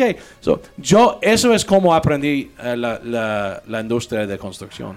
Ok. de, de eh, estimadores, estimators. I learned from them. And then I went to project managers who had to buy out the work. And that's how I really learned. I learned it on the job. Like most people learn construction. I mean, it's, you know, there's a lot of construction management degrees. Yeah. And I'm now a professor in a construction management program, which is really funny because I didn't get a degree in construction management, but I spent 15 years studying the problem, 14 years studying the problem. Interesante, amigos. Lo que Santiago también está diciendo es que hay que llegar a conocer tu cliente, sus necesidades y aprender de ellos. You, you got to understand what your client goes through, and you learned project, you know, what a Oh, what yeah. a GC or or sub, you know, PM thinks about, right? Yeah, there's a famous quote that is often attributed to Albert Einstein, uh, but it he never he didn't actually say it. But let's just say he did. If you have a problem to solve, spend 55, 55 minutes studying the problem and five minutes studying the solution. In other words, if you have an hour to solve it, spend your time studying the problem. And that's what I did. I would literally go to their cubicles and sit in a chair next to them and watch them use their estimating and bidding software for hours on end and just take notes. Ya, hay, hay que hacer eso. Lo, lo que está diciendo es que tienes que ir a donde está el problema. Go to the gamba, they say, right? Go, go, go to where the work is actually done. Uh, hay que ir, verlo y, y este, Estudiarlo. estudiarlo. Ah, Como dijo, invertir 55 minutos en descubrir lo que es el problema Estudiarlo, y 5 minutos para buscar soluciones. Sí. Estamos, estamos haciendo lo opuesto muchas veces. Sí, es, es lo opuesto en, en, en lo más de las situaciones, porque, Sí. porque um, objetos ah, brillantes son muy distractando. right? Shiny yes. objects Yes. are very distracting. Yes. Ah, entonces, e- eso es co- como la, la historia. Y, y corremos a SmartBid para, para cortar toda la historia. Corta- ah, ah, corremos SmartBid de 2006 a 2018. Y en 2018 yo vendí ah, SmartBid a una empresa muy grande en Estados Unidos. Se Ok. llama iSquarefoot. Compró SmartBid de, de yo. Pero en en el, en el mismo tiempo estuve um, crec- creciendo, growing. Sí, creciendo. Sí, estuve creciendo lo otro de mi empresa. Claro. Um, desarrollo de software, consultado, um, estrategia de tecnología para, para empresas de construcción. Y también al mismo tiempo eh, empecé el podcast Content Crew uh, cuatro, años- cuatro años pasado y el Roadshow de JB Knowledge. Es, es un, es un uh, reuniones a vuelta de- del país en Estados Unidos y, y en 20 ah, en Canadá también y espero en otros países en el futuro. Ok, ok, Ah. no, no se emocionan, chicos. No, no, no se emocionen. Quizás en el futuro tenemos más updates acerca de eso. y, y um, you know, in English, I fell in love with the people of construction through those years. I don't know how to do, I don't know how to translate that properly, but I just fell in love with construction. ¿Se enamoró? and ¿Se enamoró? yes. Como cuando Yeah. ves una chica de Sí. Te enamoraste y caíste con la gente de construcción. Yeah. I understand, I understand. And I said, uh, and I said to the industry, "Quieres bailar?" You know. so over the la- over over 13 years, sobre 13 años, um, yo hice 400 um, conferencias. I, I did 400 keynotes. I spoke it all over the world. This has taken me to England, to China, to Canada. It's taken me, uh, you know, to the Caribbean, Puerto Rico. First, the first speeches I did were in, in the Caribbean.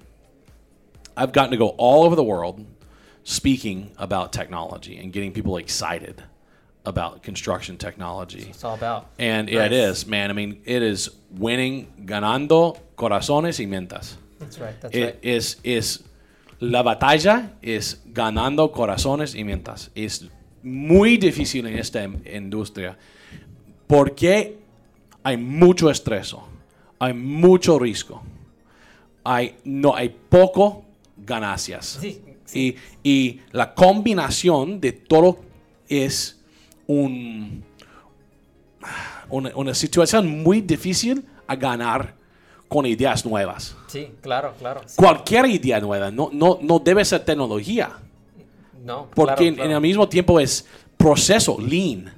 Lean. Sí. Qué importante es lean y qué difícil es a, a- a ganar amigos en una empresa cuando habla sobre lean. Claro, tecnología, bien, todo cae sobre la paraguas, eh, the, the umbrella of lean. Yeah, lean is Lean it's el abuelo. You know, lean is the granddaddy, right? It's it's the concept of improving efficiency and eliminating waste. Sí, claro. And at the essence of lean, Ser más eficiente eliminando el Sí. desperdicio. i- and, Claro. and the, the essence of lean is fixing what bugs you. ¿sí? La esencia es enfocarse en Yeah. lo que te cae mal, lo que te cae Sí. gordo y corregirlo. Y, y si está bien en tu trabajo en tecnología, tú puedes reparar que está rompiendo. You, Sí. you fix what's broken. That's right, sí. Pero es importante que puedes reconocer, uh, is that right? Reconocer, Uh, sí. Reconocer. Uh, cuál es rompiendo.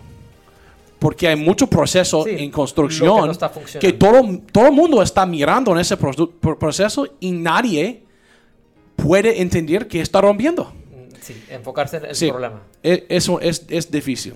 Cuéntanos un poquito de Contech Crew, nuestros escuchadores, nuestros listeners. Sí. um, escuchan tu podcast. Te quiero decir que ellos escuchan tu podcast. Quieren saber un poquito de uh, cuándo inició, y mencionaste hace cuatro años, y Sí. cuántos episodios tienes completos. Ahora estamos en el 204 episodios. Nos falta. Sí, Luis, nos falta, amigo. Sí, sí, sí, falta 180. Tenemos como 30 episodios tuyos. Una, una por semana, por cuatro años, y hacemos, hacemos semana. 50, sí, hacemos 50 episodios por año, porque te- te- tenemos, eh, sacamos dos semanas en, eh, en Navidad, you know, por vacaciones. Pero, Bueno, hay que tener un sí, descanso sí, Sí, sí, sí, sí. sí. A veces debes, debes relajar, pero ah, es 50 episo- eh, episodios por año, cua- ah, 40. Y, y en diciembre pasemos 500 mil ah, ah, listens, Bajada, sí. Eh, downloads. downloads, Sí. 500,000 downloads. 500,000. Yes, so that was number. it's a huge number, and it's es, es lo que porque- Es porque- difícil entender lo que significa ese número. Sí, sí. Estamos y, y- también 20% de, de nuestros uh, listeners estamos ab- a- a- abuela de um, a vuelta Ah, de los Estados Unidos. Wow, sí, sí. Y Son tenemos tenemos un tenemos un grupo en Holland de cientos de escu- how do you say listener? Escucha, uh, Escuchas. escuchos cientos de escuchas cada semana de, de Holland. Holland. Y, y- y de países diferentes, Au- Australia, uh, you know, Inglaterra y, y todo. Y que, que yo amo es um, podemos con, un, con un- una tecnología um, podemos hablar con, con gente que, que no puedo conocer en, en vivo. Like we we get to reach people that I would never get to reach otherwise, and it's exciting, right? Y te iba a preguntar, why, why do you do this? ¿Por qué, por qué iniciar? Ah. ¿Por qué cada semana? Y, y creo Pasión. que eso, eso va al corazón. La pasión Sí, y pasión. alcanzar gente que, Yeah. que no vamos a poder conocer en, en- en- en vivo. Sí, tenemos spons- sponsores eh, que cubre el costo casi eh, a veces. Se depende. I mean, Uno no y- se hace rico de esto. Sí, sí, sí. Es, es, es difícil en podcasting um, para hacer un, un caso de negocio a vuelta de, de podcast. I mean, it's, di- it's difficult to make a business case around a podcast. Uh, right, right. You have to have passion for it. Like, why do we do it so much? Josh and Rob and Jeff and I got together. Originally, it was me and, and Rob and, and Josh, and then we brought Jeff in. We do it because we just, first off, we really like each other. We just like hanging out. Yeah, yeah. Secondly, we love the industry. And thirdly, we have a desire outside of our work, our normal work, which my normal work is selling software. Uh, I don't even have a software product for construction anymore, and I'm still doing this. Uh, for, I sold it a year and a half ago. yes, yes. I still have a consulting service. We still we still do a lot of consulting, and we still build build custom software. But I, my big play in construction, I sold. But I- I'm not I'm not leaving. I just I, I, I love it so much, and my crew loves it so much that um, I'm still speaking. Uh, I'm still doing a lot of podcasting. We have a lot of fun. No, su- suena, suena muy interesante la manera en que lo estás relatando de cómo al principio fue simplemente un grupo de amigos que les gustaba salir, eh, la pasión que tienen por el tema de la construcción y la tecnología, lo que los unió para poder eh, iniciar este podcast, ¿no, Pablo? Que Sí. bien lo había comentado ya Pablo, ha sido como un ejemplo a seguir Sí, sí. para, para, para Share Coordinates. Y para todos aquellos que no han escuchado todavía de Content Crew, eh, los invitamos también. Me Sí. parece que también están en todas las plataformas, Spotify, iTunes, eh, Yeah. eh, Google Podcast, para que lo puedan escuchar. Y, y hacemos video también, I mean, Oh, es, sí. es- eso, eso, next step. sí, vi- video en vivo, y eso es muy difícil. By the way, live video with multiple streams in is very difficult. Uh, Luis, I'll leave that to you to figure out for us, okay? yeah, He's our producer. He's, our, he's the Pues para la plata, porque es, es caro, pero, caro. pero, pero, um, you know, encan- encanto, I mean, y- estuve en, en Milwaukee, Wisconsin, eh, eh, último sema- eh, última semana, y estuve en, en la calle por una conferencia allá, eh, estuve el, el, el keynote, um, estuve a- a- a- abriendo una conferencia para AGC en, Sí. en Milwaukee, y eh, llegué a mi, mi hotel en 8 de la tarde y pone mi- mis maletas en el, en el cuarto. Es like, ok, necesito una cerveza. un- You know. soy, soy mexicano, mi, soy mexicano de mi corazón. No, no, no, no, no, no lo olvides. Porque yo recuerdo cuando, cuando tenía 15 años, la primer- primera vez cuando to- tomé cerveza en México, mi mi- mis amigos mexicanos me decían, James, mira, oh, Jaime. Oh, eh, ellos dicen Jaime y Santiago también.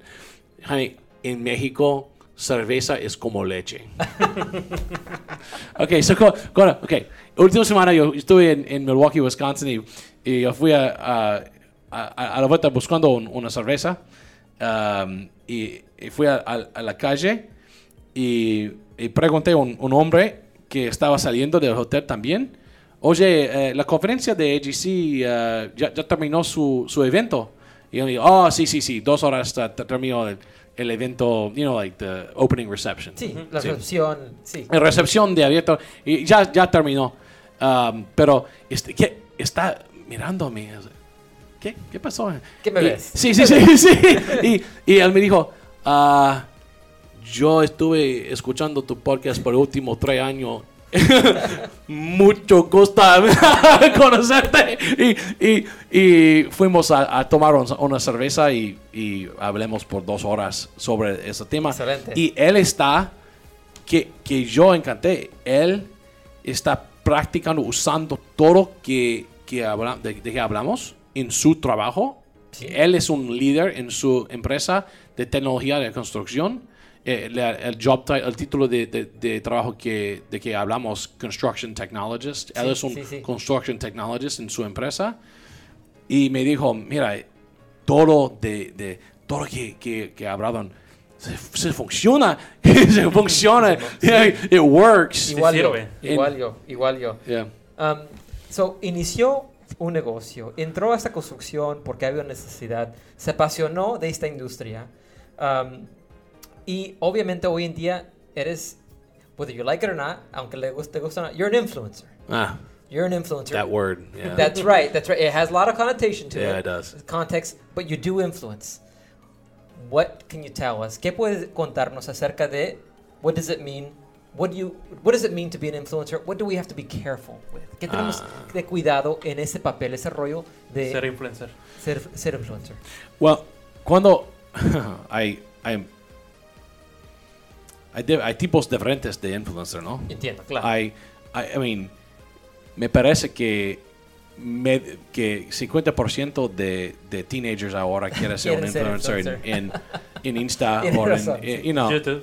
Eh, o YouTube, Insta, I mean, eh, eso es un tipo de influencer cuando yo creo que no, no tienen un mensaje, uh, a message. Mensaje, no, no, No, claro, no, ellos, no, ellos no tienen un mensaje, solamente quieren ser popular, Sí. chistoso. Like, you know, they, want, they want to make you laugh, right? Chistoso, right? Like, siempre es bromas. It's just jokes and laugh and funny. They're an influencer or they or fashion, right? They, they have a message, but tienen un mensaje, pero ¿qué es un, un Superficial. Es, es bast- Superficial. eh, puede ser bastante superficial. Yes. Como los Kardashian. ¿Qué hacen los Kardashians? ¿Qué hacen? No hacen nada. Están pagando a vivir. I mean, I mean, no mames. Es como Están, No mames. están pagando a vivir. No entiendo. Pero hay, hay otro tipo que creo que en, en la categoría que estoy, Yes. que, Sí. que, que tiene un mensaje, una pasión por un tema. También yo creo que tienes que tener um, temas, skills. You need to have skills. You need to have ability. Mine is writing software, building technology. tienes que ofrecer algo de tus habilidades. Yo, yo Something creo que tienes, offer. sí, sí, pero la responsabilidad puede ser grande porque gente se escucha y, y en muchas veces se siguen eh, qué dice y, y si no, no, no estás mm, siempre tengas que, que, que camines con caución, right? You have to always walk with caution. You, Yes. because Absolutely. Yeah, so I think that's. Yo creo que esa es la, la responsabilidad de un influencer. Uncle Ben. Es- sí, sí. Uncle Ben. With, with great power comes great podcast. yeah, right. You gotta be careful. Um, and I think uh, yo creo que tam- también que hay una trapa que solamente eres un- una cabeza de hablar, like a talking head, sin sub- substancia, sin like no no quieres. uh, no quiero ser una, una, una persona sin sustancia. Sí, sí, You know, sí. yo, yo soy un ingeniero de software. Eh, Eso es que yo soy. Eso es clave. Sí, eso es clave. yeah, Tener like, una I- identidad. Yeah, that is my. I, I'm. I like. I don't. I really don't. I'll be honest. I really don't want my identity as a podcaster. I want my identity as an engineer, as, as a builder. ¿Escucharon eso, amigos? And, eh, eh, eh, let me interject un momento. Eh, hay muchos que nos contactan y, y quieren ser parte de esto, quieren ser, se quieren conocer, quieren el mundo los conocen y tenemos que tenemos que pensar. We have to we have to think. What do you? What are you? What is your essence? What is your message? Yes. Yeah. Right? Yeah. Like I. I. Uh, and and Josh and Rob and Jeff are all doers. We like to make things, build things, do things, improve things. Um, we're not satisfied with the way things are. And that's the same way that, that I am. The same way we have, tenemos 210 empleados en mi, en mi empresa. Y todo, casi todo, no puedo hablar por todo en mi empresa, pero casi todos los 200 empleados en JB Knowledge quieren un mundo mejor, quiere, quiere hacer algo. They want to do something, they want to build something. Eso es porque gustamos mucho um, haciendo código, uh, software, desarrollo, desarrollo de software, porque software puede cambiar empresas y vidas. So, I mean, mira qué hace software en nuestra vida ahora. Ya. Sí. In- ah, por ejemplo, en ciudades inteligentes, smart cities. Es, es un tema muy, muy, muy interesante. Yo, yo fui un político por seis años. Yo fui un, eh, eh, estuve en mi, mi ah, city council en College Council, Station. sí. Te- Hay un equivalente a City Council. No sé si eso existe en, en América Latina. We would say donde cabildo de la ciudad. Sí, podría ser. con gente de la ciudad viene y ellos influyen, ayudan a tomar decisiones para Sí. toda la ciudad. Pero Ok. Ca- ca- eh, cam- cambi- cambiamos todo, I mean, mucho en la ciudad con software. Tráfico, por ejemplo, tráfico, solamente tráfico. En College Station, Texas, mi ciudad, tenemos 77 luces de tráfico, traffic lights. Mira, y, con- y- conoce, tienen los números. Sí. Soy un- una persona de data, no, no, nunca olvides. Claro, claro. Pero tenemos 77 luces de tráfico y ah, apliquemos cámaras, software y, internet, eh, red eh, de fibra, eh, fiber optic. Y conectamos todos los tráficos del signo de tráfico y cortamos el tiempo para salir de la ciudad durante de un partido de fútbol americano. Cuando tenemos en College Station durante un, un- un- nues- nuestros partidos de fútbol son grandísimos. No, eh, eh, para los que no Cien- entienden. 120 es- mil personas vienen a la, a la son- ciudad. Los tejanos son muy apasionados. Sí, del sí, del fútbol americano, sí. Sí. Con fútbol soccer eh, a veces. Sí, depende que cómo van Ahí llegamos. Pero llegamos, llegamos. Lo viene en el futuro. Pero um, fuimos de, de tres horas y media para salir de la ciudad Uf, después de un partido. Después de software, cambiamos. We changed the timing of the lights with software. Fuimos de tres horas y media a una hora y media. Una hora y media increíble. Sí. es un 70% diferencia. Entonces, software tiene, poder, po- tiene el, el poder a cambiar, cambiar todo de nuestra vida. Me gusta también, no, no tienes que ir muy lejos para poder ser un impacto en tu No. comunidad. Nosotros tenemos esa tecnología, eh, tenemos el uso de BIM, de software, y a veces quere- queremos cambiar el mundo, pero no, no empezamos en nuestra propia empresa, Sí. comunidad, amigos, familia, y crecerlo así. Sí, Entonces, empiezas con, tu, sí eh, empiezas con tu vida. con tu vida. Sí. Eh, mi, mi- mi libro favorito de Lean es Dos Segundo Lean. Two Paul Second Akers. Lean. Paul Akers, Paul baby. Akers, that's right. Love him. Paul Y Akers. él dice, Lean empieza en el baño. Es, es, es, la, es la verdad. Empieza en el baño y, y- y se siga todo- todos los, los, los cuartos de tu vida y también tu empresa, tus amigos, tu ciudad. Eso es donde empieza, right? Si, si no empieza local, ¿dónde empieza? I mean, y, y también con, con BIM. Con BIM. Es un tópico que, que yo encanto. Y si no entiendes BIM, vas a creer que necesitas cientos mil de dólares y mucha gente. Y eh, BIM puede empezar con una app y una persona y un mil dólares. I mean, it can start with something that small. Sí, claro. You can start really small. You can do one little piece at a time. Ah, claro, claro. And that's what I always tell our clients, you know, our consulting clients, our product clients, start with the low-hanging fruit. Start with the easy stuff. Empieza con la cosa fácil. Hay unos tips, amigos. Hay que iniciar con, con los pequeños problemas. Sí, start with the little stuff because you'll make money. Vas a, vas a, you know, sacar, you're gonna, you're gonna make money Sí, sí, sí. out of that, and you can use that money to do more. That's called bootstrapping. Um, Ah, ok. La idea, y creo que eh, eh, me gusta, me encantaría hacer un podcast acerca de eso. Entrepreneur, bootstrapping. Este, ¿Cuál es el sistema que siempre mencionas? Uh, what's the system you always uh? EOS. EOS. That's right. Eh, cambió mi vida, amigo. Entrepreneur Operating System. Yes. Así es. Y Cambió yo, su vida. sí, sí, sí, sí, sí. En, en un, en, en, en, en, en un grande, yeah, it changed everything. It gave me a system. Me dio un, me da un, un sistema por- para correr un- una empresa. en, en, Hmm, en, en escuela, sec- en, en, en universidad, yo aprendí contabilidad y sistemas informáticas. Yo, yo aprendí temas, topics, Sí, temas. temas de negocio, pero no aprendí cómo correr un negocio. Y EOS se enseña cómo correr un negocio. Ah, ok, ok. Y, Para, y- y nadie se enseña eso, e- e- especialmente en, Sí. en América Latina. Sí, eh, amigos, amigos que están escuchando, este, quizás sabes cuáles son los temas que encuentras en libros de, de- de un, de un negocio, pero cómo administrarlo, cómo correrlo, es algo diferente. Nadie te lo enseña. Sí. Sí, nadie te lo enseña. Y, y, y- y si, si no ah, si no corres um, un buen negocio es difícil a mejorar qué haces. Por ejemplo, si tienes reuniones peores, todo el mundo allá, Bad meetings.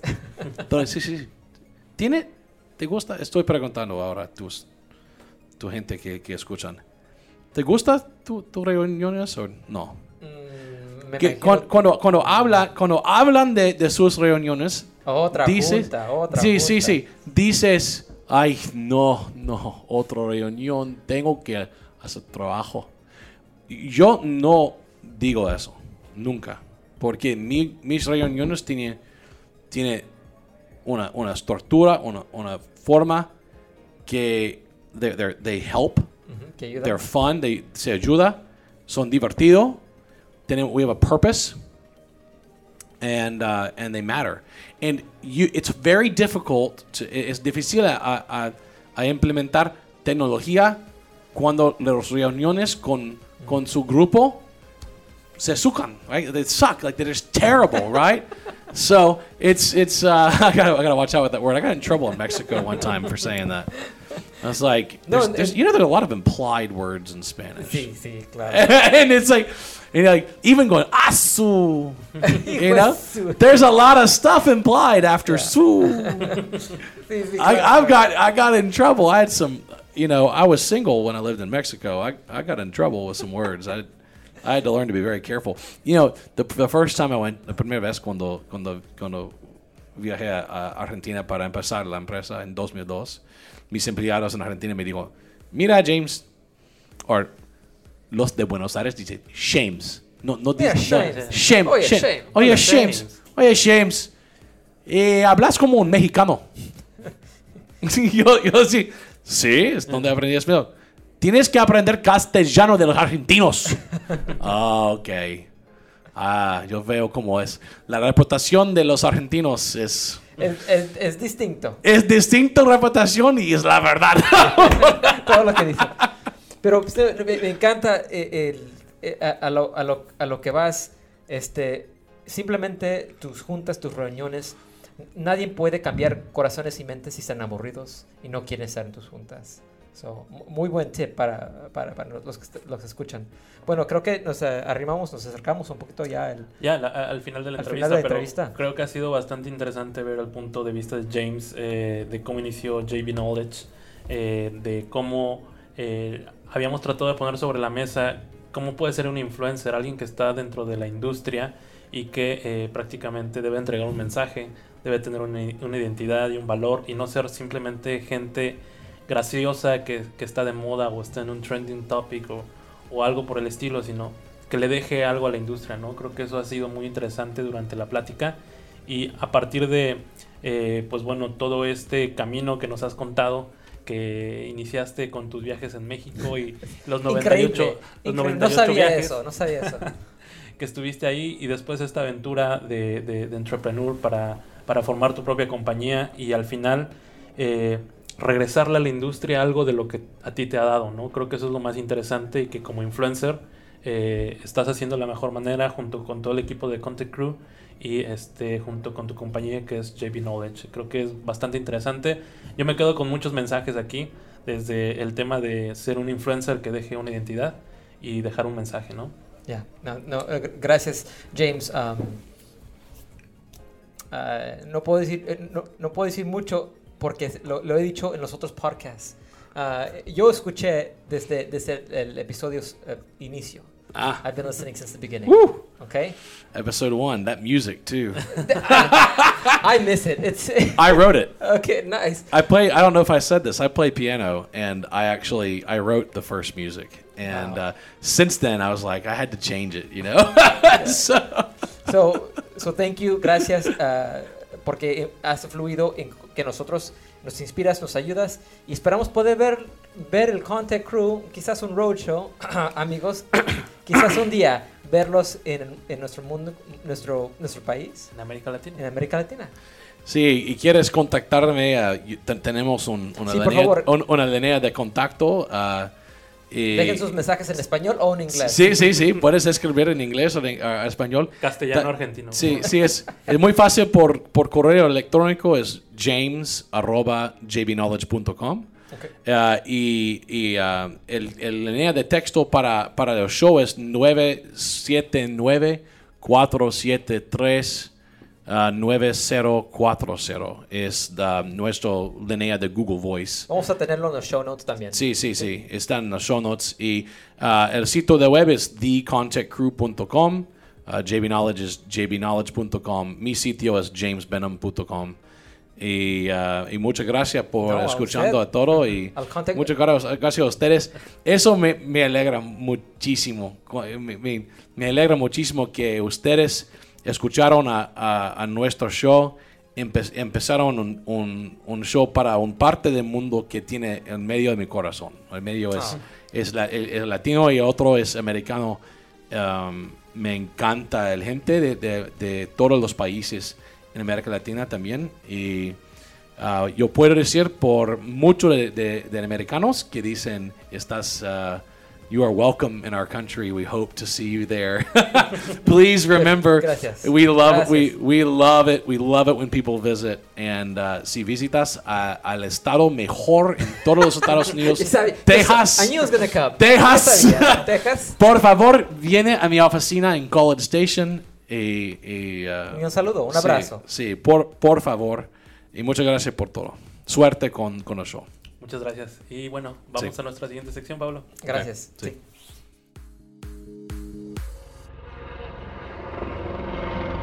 Beam Nomad, un viajero evangelista. Un Beam Believer. Él es omnipresente. Sin importar el lugar, país o continente. Beam Nomad siempre nos brindará temas relevantes sobre Beam y tecnología alrededor del mundo. Beam Nomad.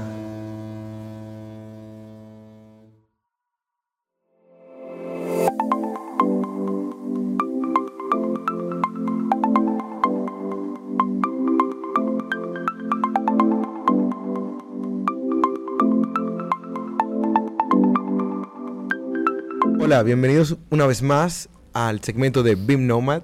Les habla Ariel Castillo y hoy les traigo una entrevista súper interesante porque al fin, después de tanto tiempo, he podido volver a visitar mi tierra, mi República Dominicana y estoy en Santo Domingo y hoy me encuentro con una figura que pues estuvimos hablando hace unos meses en Las Vegas y es, me imagino que ya tienen que saber quién es si hablo de República Dominicana, Las Vegas. Estamos hablando de la diosa del BIM, Kaleisi Bachaki nos acompaña en el día de hoy.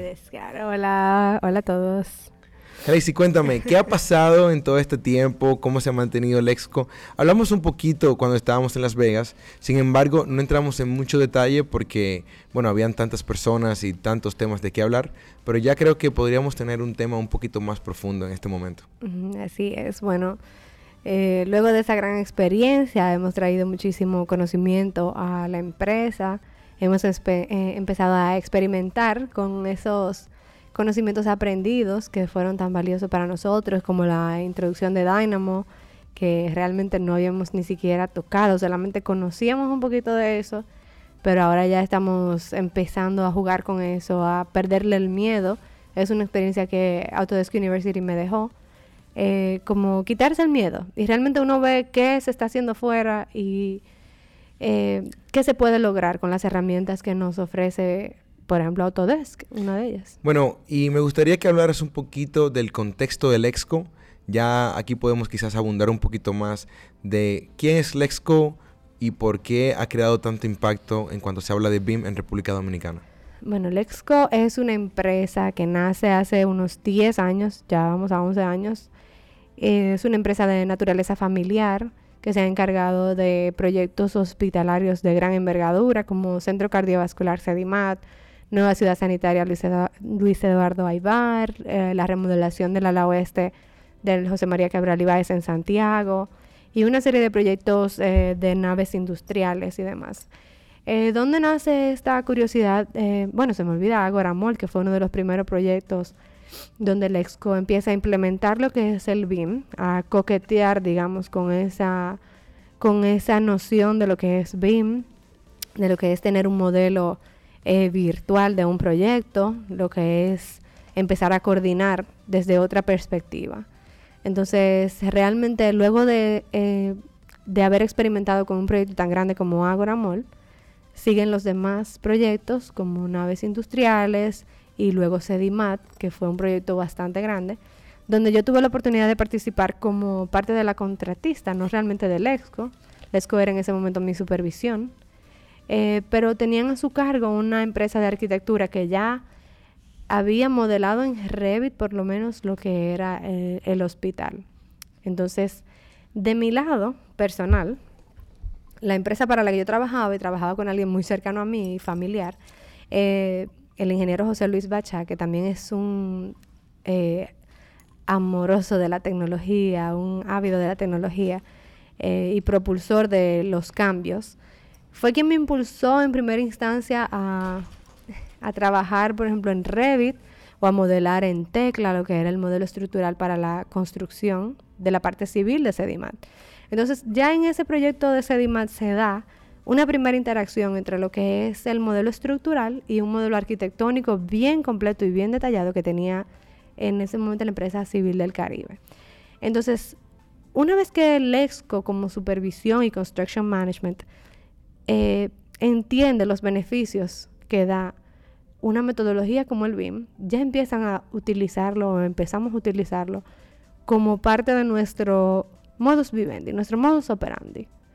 Ya nosotros decidimos, mis jefes decidieron, tomaron la decisión, el ingeniero Jorge López, el ingeniero Francis Esteves en su momento, eh, se dieron cuenta de los beneficios, se dieron cuenta de el gran impacto que tenía eh, cambiar la forma en la que nosotros construimos, supervisamos, eh, manejamos los proyectos. Y, y obviamente decidieron ya que eso fuera parte de nosotros y que trabajáramos bajo esa metodología. Bueno, entonces me hablas de que esa implementación es algo que se ha hecho durante un largo periodo. Estamos hablando de prácticamente 10 años, Ujú. donde se ha venido, como dices, coqueteando y ya hoy en día se ha vuelto su modus operandi. Ujú, así es. Entonces quisiera aprovechar, digamos, esa, esa experiencia de prácticamente una década, que nos hables de cosas que para mí son muy interesantes. Es qué ha salido mal y eso qué les enseñó y cómo hoy en día pues lo están trabajando. Cosas que hayan salido mal, eh, yo te puedo decir que no todo el mundo se involucra, no todas las disciplinas que participan en un proyecto se quieren involucrar necesariamente en lo que es el BIM y el modelado y la coordinación y esa apertura que, que implica la metodología BIM, donde tenemos que darlo todo, tenemos que transparentarlo todo, responsabilizarnos de todo. Pero nosotros de eso hemos tomado simplemente la responsabilidad nosotros mismos. Hemos tomado en nuestras manos la responsabilidad de hacer los modelos por otras personas que no lo quieran hacer. ¿Por qué? Porque nosotros tenemos una función primordialmente de construction management donde a nosotros nos beneficia tener eso y ofrecerle al cliente, aunque el cliente no sepa, nosotros le enseñamos por qué queremos hacer esto, por qué queremos modelarlo, qué vamos a obtener de eso, qué le podemos entregar de eso. Y simplemente lo, lo, lo, lo tomamos nosotros mismos y lo, y lo desarrollamos nosotros. O sea que ustedes han sido básicamente eh, propulsores de esta tecnología, de esta metodología, independientemente, digamos, de si a veces no hay una aceptación, una licitación que lo incluya. Así es. Nosotros, independientemente del tipo de proyecto, si es una licitación, si es un contrato, digamos, eh, design build, si es eh, cualquier supervisión, nosotros decidimos. Eso es parte de la empresa, ya que nosotros lo llevamos a la metodología. Porque entendemos que sea cual sea nuestro papel dentro del proyecto, nosotros vamos a salir beneficiados de eso. Algo que me llama la atención es, entonces, si eso no está formando parte en sí de la licitación, ¿cómo lidian ustedes, digamos, con incluso los costos que van asociados? Lo asumimos. Lo asumen. Lo asumimos nosotros. Excelente. Así mismo. Entonces, estamos hablando de que hay que tener una visión de que esto realmente eh, tiene sentido, de que les va a ayudar a largo plazo a reducir la cantidad de horas y de esa forma es que ustedes tienen, digamos, ese ROI, ese retorno de inversión, ¿verdad? Así es, así es. Es que eh, hasta en las formas más simples de, del beneficio que trae BIM al proyecto, como mostrarle al cliente lo que va a hacer su proyecto. eh, hasta en eso tú tienes un beneficio. El tú poder tener una comunicación clara con el cliente y que tú le enseñes y le muestres y lo pasees por su proyecto antes de que se construya, ya tenemos un beneficio. Porque ya sabemos que un cliente que está conforme de antemano y que va a reducir en lo adelante las órdenes de cambio, eh, que va a reducir eh, las inconformidades más adelante. Entonces, eh, realmente no, no entendemos cómo hay gente que no lo acepta, porque para nosotros es un win-win por todos lados, realmente.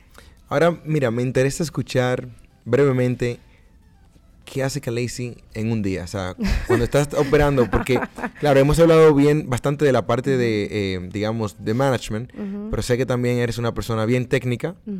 Entonces, quisiera saber eh, cómo utilizas tu día. Mi día, mi día tiene muchas, muchas entradas y salidas. Mi día realmente, eh, dependiendo de la cantidad de proyectos que estemos manejando en el momento, yo soy una pieza, digamos, clave en, en la empresa por el tema de que manejo todos los proyectos que no sean eh, la ciudad sanitaria, yo soy parte de ellos como tema de arquitectura en la oficina principal. Entonces, mi día depende muchísimo de eh, la evolución de los proyectos en el día a día, si se necesitan detalles que hay que generar, tengo que generar detalles, si hay que terminar modelos, hay que terminar modelos, si hay que eh, tener reuniones con suplidores, con diseñadores, de todo un poco. Mi día es bastante variado.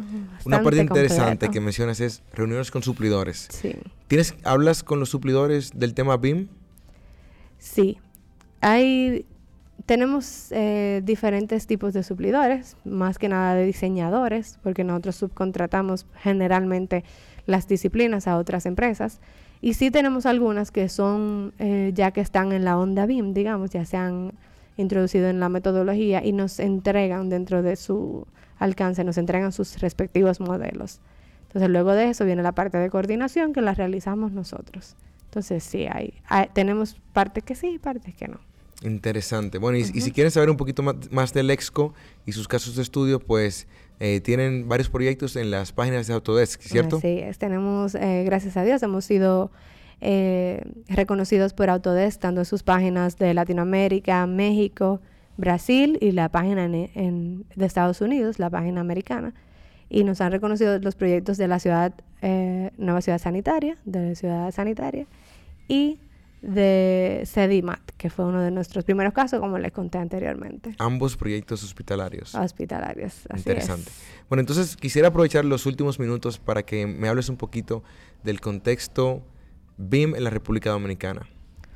BIM en la República Dominicana ahora mismo está en pañales, pero está dando unos pasos, eh, digamos, bastante firmes. Eh, tenemos iniciativas de diferentes empresas que ya tienen un paso adelante con el tema de, de utilizar la metodología o empezar a coquetear con ella, que es, para mí es una parte importante.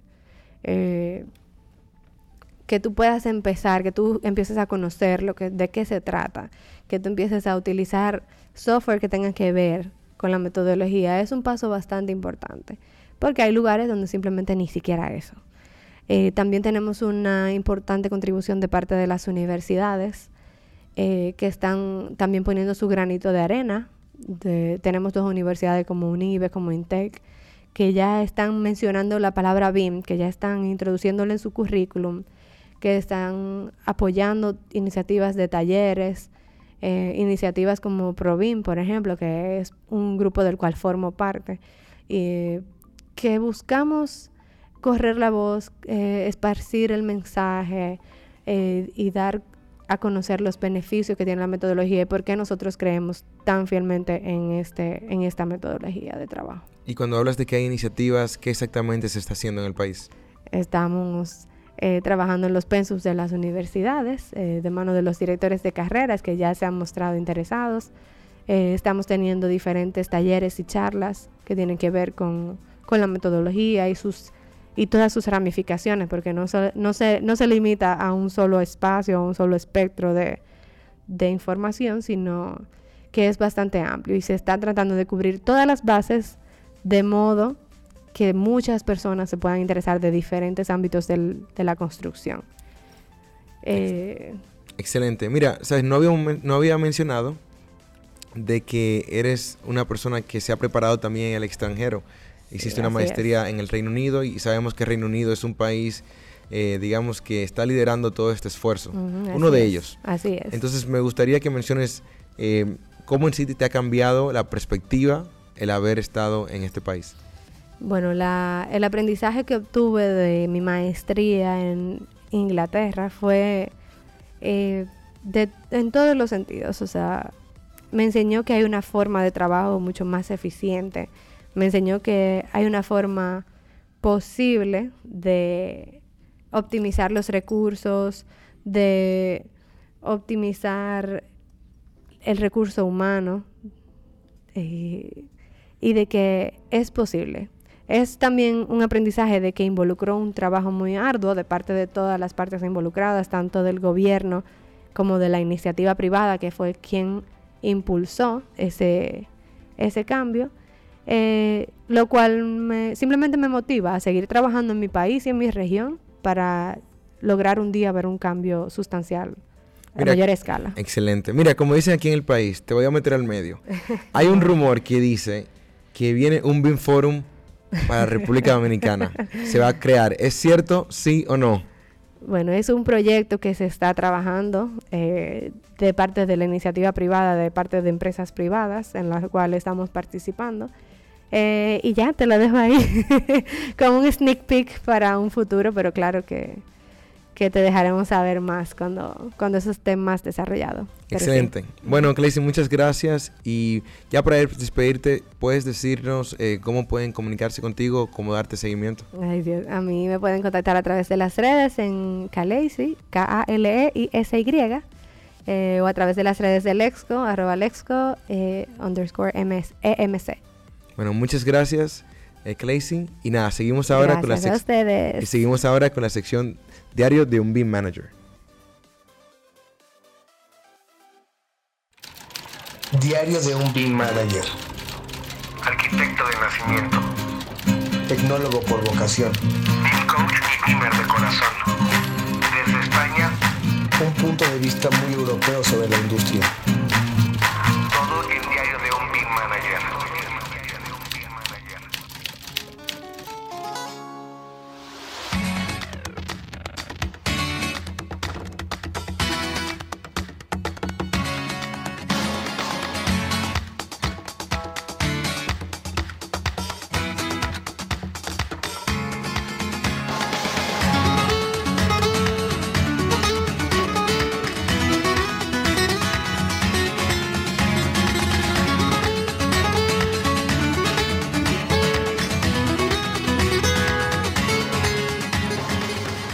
Bienvenidos, Beamers y Coordinators. Les saluda el corresponsal arquitecto y tecnólogo David Barco, diario BIM Manager desde Europa y en concreto desde una de las capitales del mundo, Bilbao. En este episodio 21, el segundo del año, sobre tecnologías AEC, emprendedores e influencers, vamos a enfocarlo en un área en concreto que en el año 2019 nos hubiera gustado comentar y es el de Facilities Management. Y vamos a hablar siguiendo con la línea reflexiva y con las secciones habituales de eventos, quién es quién y recursos. Como siempre, todos los links y referencias estarán disponibles en el blog diario BIM Manager y el canal de divulgación BIM Channel Tecnología y Construcción al que tendrán acceso las notas del programa. Empezamos. Reflexiones. La estrategia digital de las empresas enfocadas en el mantenimiento de activos. En estos días estamos trabajando en un proyecto de digitalización de activos para una empresa pública y tenemos la suerte de empezar a entender el por qué es necesario digitalizar los activos y las infraestructuras. Acciones tan elementales como hacer un inventario, sustituir un conjunto de mobiliarios, cambiar las luminarias de un edificio o llevar el mantenimiento del conjunto de maquinaria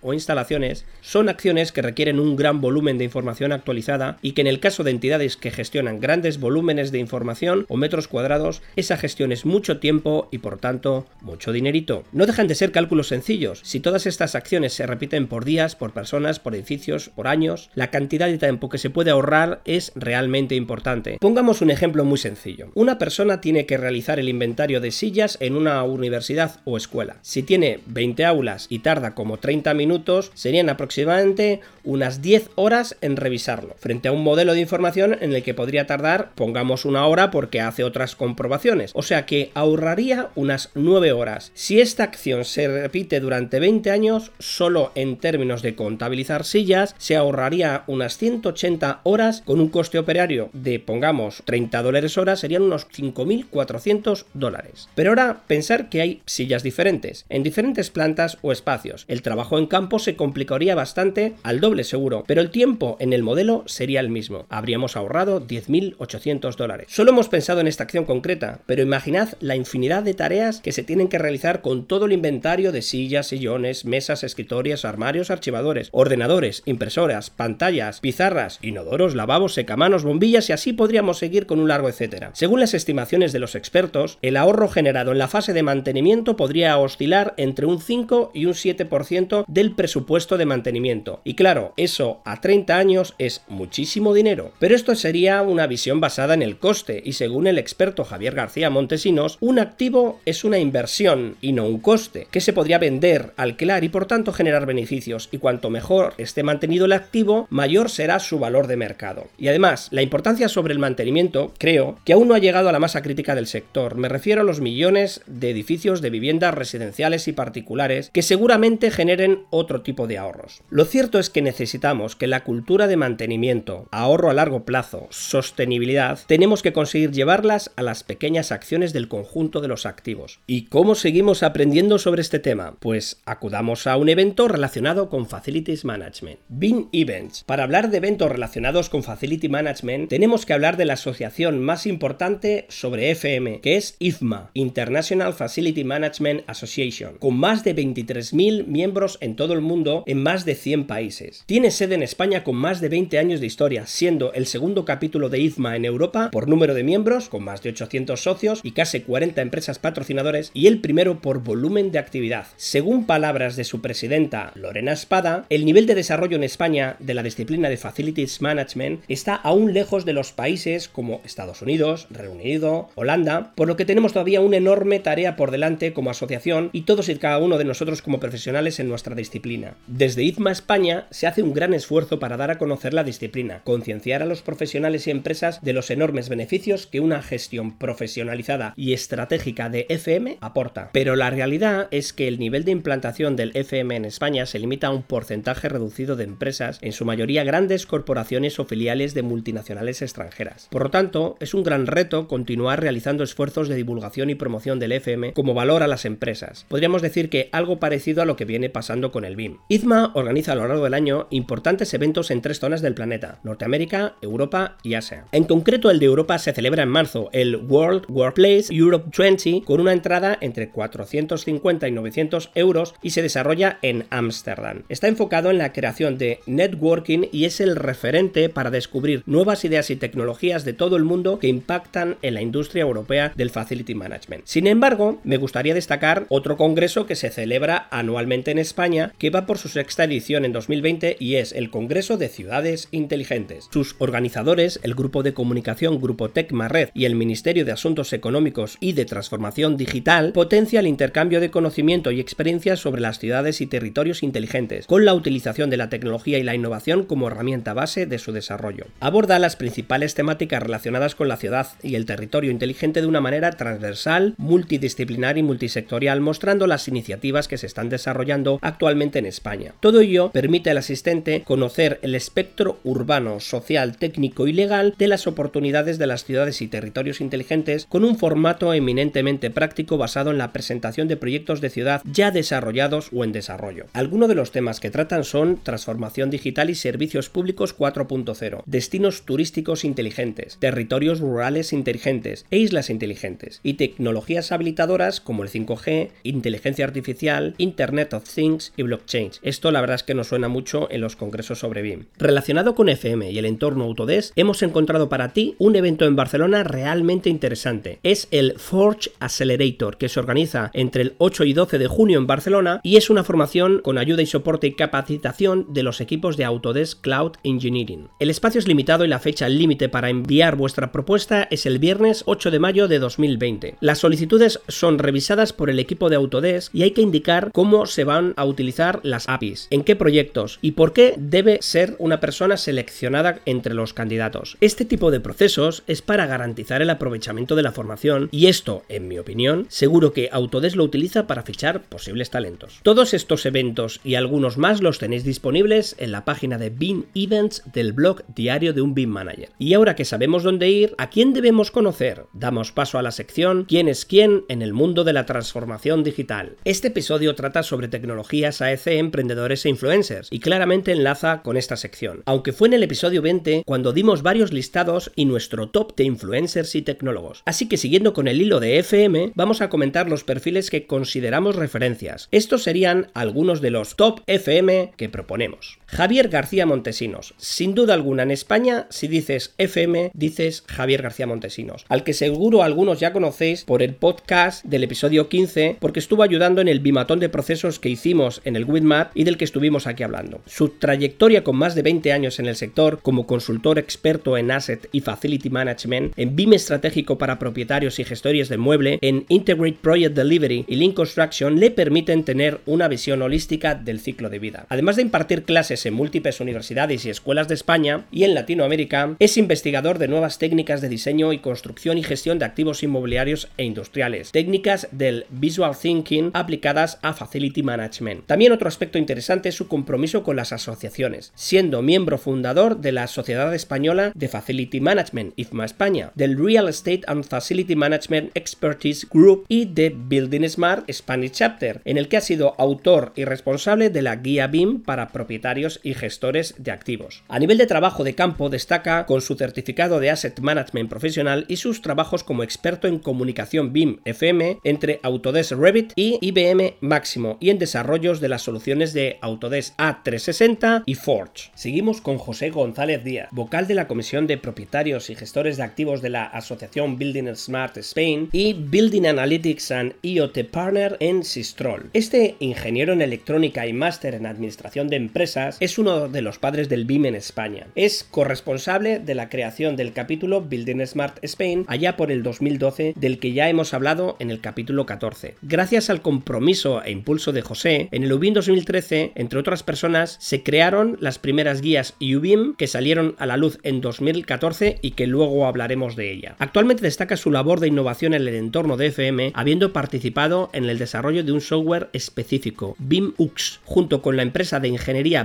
De la que fue director durante algunos años, cuya función es integrar toda la información que los gestores de activos inmobiliarios necesitan para tomar decisiones de forma rápida y precisa. Continuamos con Montserrat Castellanos Moreno, muy reconocida en el sector por sus compañeros, es miembro del consejo de IFMA, doctor arquitecto con alta experiencia en la dirección de equipos de trabajo y la gestión integral del patrimonio inmobiliario, facility management, gestión de activos, personal operativo, mantenimiento de instalaciones, adaptaciones de espacios, etc. Entre sus especialidades destaca la gestión operativa y de atención al cliente y la creación de nuevas áreas de negocio y atención de negociación con stakeholders, procesos de fusión, comité de empresa, etc. Imparte formación en múltiples másters, destacando el de la Universidad Europea. Seguimos con Roberto Rojas Gallego, otra de las caras más reconocidas del FM en España, es director general de Archibus Solution Center Spain, filial de uno de los softwares más potentes de la gestión de activos. Tuve la suerte de asistir a varias conferencias suyas sobre el programa y a una sesión en sus oficinas. Y frente a la pregunta ¿qué hace el programa? Habría que preguntar ¿qué no hace el programa? Pues dispone de una infinidad de módulos para la gestión de activos, incluyendo la gestión frente a ataques terroristas, exposiciones biológicas o tóxicas. Destacar que Roberto es miembro de la Junta de IZMA España y es experto en asesoramiento y provisión de soluciones informáticas para la gestión integral del patrimonio inmobiliario corporativo y está especializado en Facility Management, archivos, BIM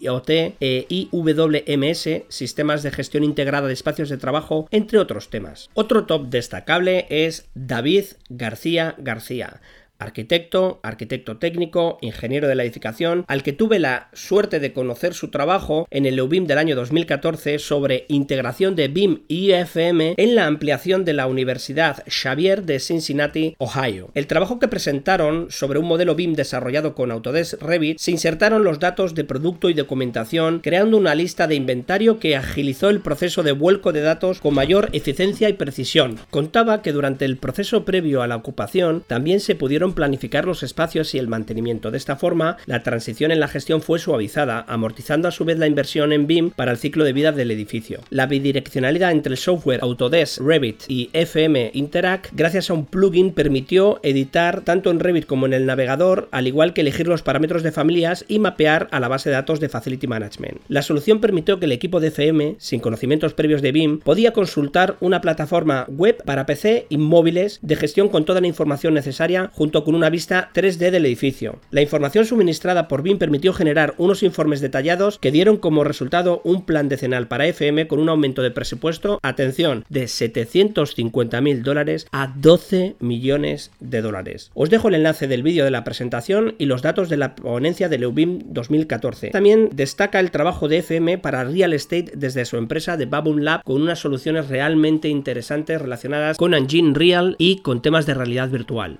Para mí, otro top es Carlos Guillermo Ramírez. Este jefe del departamento BIM de la promotora Quality Management también es coordinador del grupo de usuarios BIM de Madrid. Y como os podéis imaginar, es muy buen amigo mío y por tanto este top es bastante subjetivo, pero como todos. Destaca su trabajo en investigación en nuevas tecnologías en BIM y como ponente del UBIM 2019 presentó el trabajo Gestión integrada de fachadas mediante el sistema de automatización en tiempo real, todo con énfasis en lenguajes de programación como Python y Dynamo. Actualmente está totalmente volcado en el desarrollo de soluciones y procesos de Facility Management y es coordinador del Master BIM Facility Management de Boutique de New School. Otros perfiles que nos gustaría destacar por su compromiso y relevancia en el sector es el de David Luis Alegro del Real Madrid, que ha participado en varios artículos sobre BIM en instalaciones deportivas al hilo del proyecto de digitalización de las instalaciones del Club de Fútbol Real Madrid en colaboración con la Universidad Europea y tenemos muy buenos ejemplos de estos artículos en la revista SBIN Journal de Building Smart. Aunque no sean influencers, sí hay un trabajo que destaca en España y Europa relacionado en cierta manera con el Facility Management y es el que desarrollan Rosa San Mateo, Miquel Barrado y su equipo al frente del gemelo digital de Cubic de Tecnalia, junto con el trabajo de modelado de las instalaciones que realizó el equipo de trabajo de Berlán BIM con Agustín Valera e Iñaki Maiza al frente. El gemelo digital de Cubic de Tecnalia es una infraestructura de investigación experimental para pruebas de validación a escala real de materiales, conceptos, productos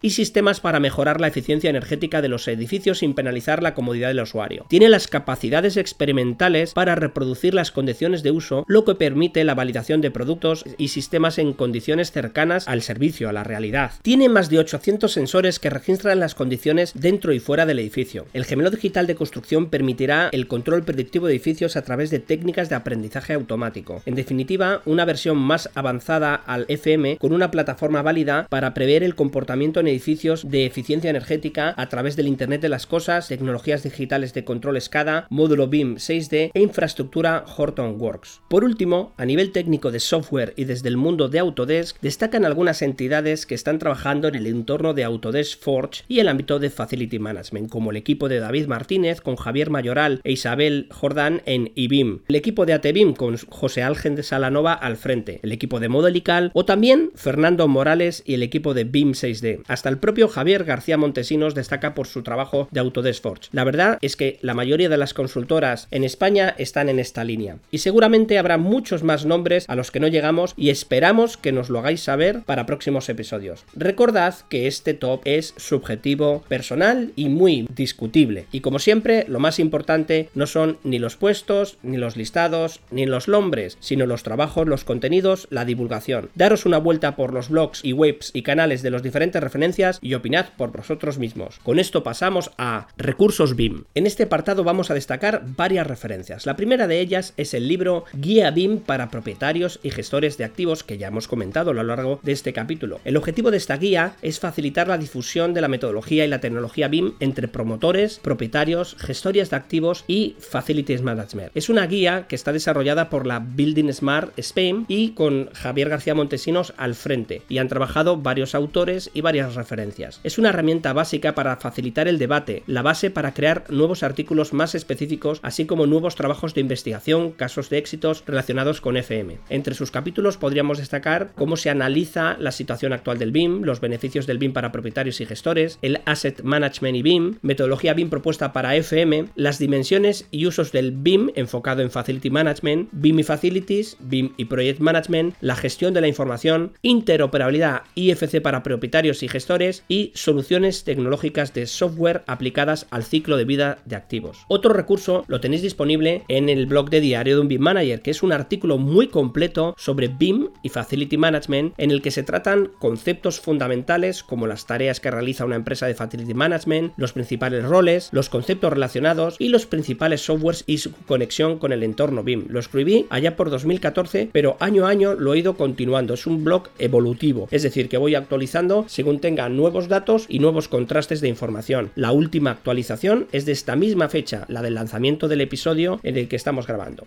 Otro recurso es la revista Facility Management Services, editada por Bormat desde 2014. Es una publicación especializada de difusión nacional e internacional y de periodicidad trimestral, desde la que se trata la situación actual de la disciplina de FM en todas sus especialidades y trata de difundir las inquietudes de los profesionales e informar de los casos de éxito y Publicada y dirigida a profesionales del sector y responsables de FM, es la revista líder del sector y se focaliza en tres grandes bloques, el área de Smart Cities, el área de eficiencia y sostenibilidad y el área de gestión de espacios y workplace. Cuenta con los soportes digitales que garantizan una mayor cobertura, visibilidad e inmediatez, un portal web, newsletter bimestrales y a través de las redes sociales, todo ello con el fin de llegar al usuario de una forma más directa y más rápida. Pasamos a las guías UBIM que hemos citado anteriormente. Son documentos muy completos, una adaptación del COBIM finlandés elaborado por Building Smart Finland en el año 2012. Los documentos fueron adaptados a la casuística de España, atendiendo a las normativas y estándares vigentes mediante un equipo redactor multidisciplinar integrado por expertos en cada uno de los capítulos tratados. El desarrollo de dicha guía se llegó a cabo de forma colaborativa contando con la participación desinteresada de alrededor de 80 profesionales independientes. Los primeros 13 documentos fueron publicados a finales del 2014 y el documento número 14 fue en el año 2018 sobre patrimonio cultural.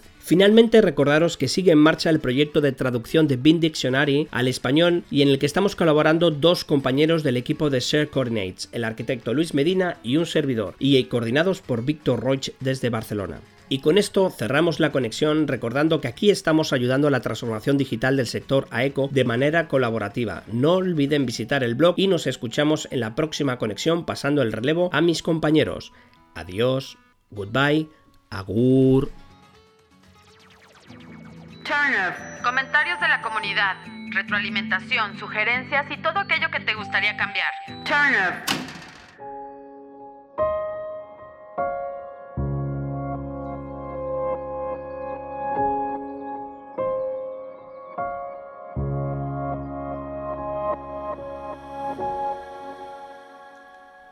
Ya estamos de regreso en esta última sección que es Turn Off, Pablo. Llegamos de nuevo al final del podcast, del episodio, bueno, no del podcast, del episodio. Y eh, pues bueno, agradecemos como siempre la participación de todo el equipo, en este caso David, este y también Bim Nomad, que esta vez no sé en dónde andará, solamente manda sus audios de- de- del lugar del mundo en el que se encuentre. Sin embargo, eh, bueno, eh, teníamos un par de anuncios. Eh, va a haber un foro BIM en Guanajuato, México, los días 27 y 28 de febrero, eh, que eh, pues bueno, ya es prácticamente este mes. Ya. Eh, queríamos informarles por ahí. Pueden buscar la página para buscar más información. Pueden entrar a la página, entrar a Facebook y poner en el buscador BIM Guanajuato y automáticamente les va a agregar la página donde van a poder encontrar un poco más de información acerca de este foro donde se rumora que BIM Nomad hará eh, una Ah, aparición. Ahí está escondiéndose. Guanajuato, muy bonito, Guanajuato. Sí, gran ciudad Guanajuato. Si no la conocen y si ustedes nos están escuchando desde otro lugar del mundo, vayan a México, es increíble. Este, Centro del universo. El centro del universo. La capital del mundo, como dice. Ah, bueno, no, Bilbao también. Bilbao. Este, bueno, la dinámica la volvemos a explicar por si no fue este, de alguna manera eh, comprensible. Es sencillo, van a escuchar este sonido durante el programa. Y cada vez que lo escuchen es una palabra, solo necesitamos que manden dos palabras de las que estén escuchando Sí. y un ejemplo, que en este caso el ejemplo Pablo habíamos hablado que podría ser que eh, los escuchas nos platicaran acerca de alguna experiencia ¿no? que hubieran tenido con influencers. Relacionado con ese tema, sí. Exacto. eh, si han tenido alguna experiencia, si conocen a alguna persona que tal vez sea un emprendedor o que esté tratando de influenciar eh, la industria de una manera eh, positiva, pues sería bueno que enviaran un mensaje eh, de WhatsApp. De hecho, me- eh, aparte de, también es la dinámica para el, Mystery Box, como lo llamó el BIM Nomad, am, en este episodio que grabamos es, es- yo quisiera saber, quisiéramos saber si, si alguien está relacionado con, con una tecnología que están intentando iniciar, lanzar desde México o desde cualquier otro país de habla hispana. Este, me encanta lo que está haciendo eh, ENG Works con, con las herramientas que están haciendo para, para Navisworks. Y se me hace que falta eso, falta eso en, en nuestros países este, latinoamericanos. Sí, a lo mejor también Emprendedores. en Europa han estado haciendo algo. Europa también, sí, claro, En claro. España por ahí si nos escuchan y, y conocen de algo que seguramente lo están realizando en cuanto a hardware o software que pudiera eh, intentar ayudar a la industria. Nos gustaría saber acerca de lo, de lo que están haciendo, ¿no? Sí. Eh, pues bueno, ya que detectaron las dos palabras y que ya tienen ubicado su caso que les gustaría compartir, sería bueno que lo enviaran en un mensaje de voz al WhatsApp de Share Coordinates, que se los voy a decir en este momento. Primero tienen que agregar en su teléfono el signo de más para hacer una llamada, bueno, no una llamada, pero enviar el mensaje y agregarlo a WhatsApp, el signo de más, el número 1 619 535-6032. Ese es el WhatsApp de Share Coordinates y en él pueden enviar sus mensajes de voz eh, para, eh, pues bueno, participar por este Mystery Bien, Box. bien. Y si también quieren mandar algún Y saludo. eso ayuda a lanzar o apoyar su producto, su software. Exacto, también. Sí. Y e igual, si quieren mandar algún saludo, eh, todo es bienvenido. Y me parece que con eso terminamos este episodio, Pablo. Gracias, este otro bien, este un saludo y un mucho agradecido por James Benham si nos está escuchando. Este, gracias por la interés y el esfuerzo y a todos nuestros amigos que nos escuchan. Exacto, muchas gracias a todos. James, un gusto conocerte si nos escuchas y un saludo a The Contact Crew. El Contact Crew. Que ahora el ellos fueron los crossover. entrevistados. Fue un crossover, fue un gran crossover. Gracias por acompañarnos. No olvides seguirnos en redes sociales. Si el podcast fue de tu agrado, compártelo. Esto fue Shared Coordinates.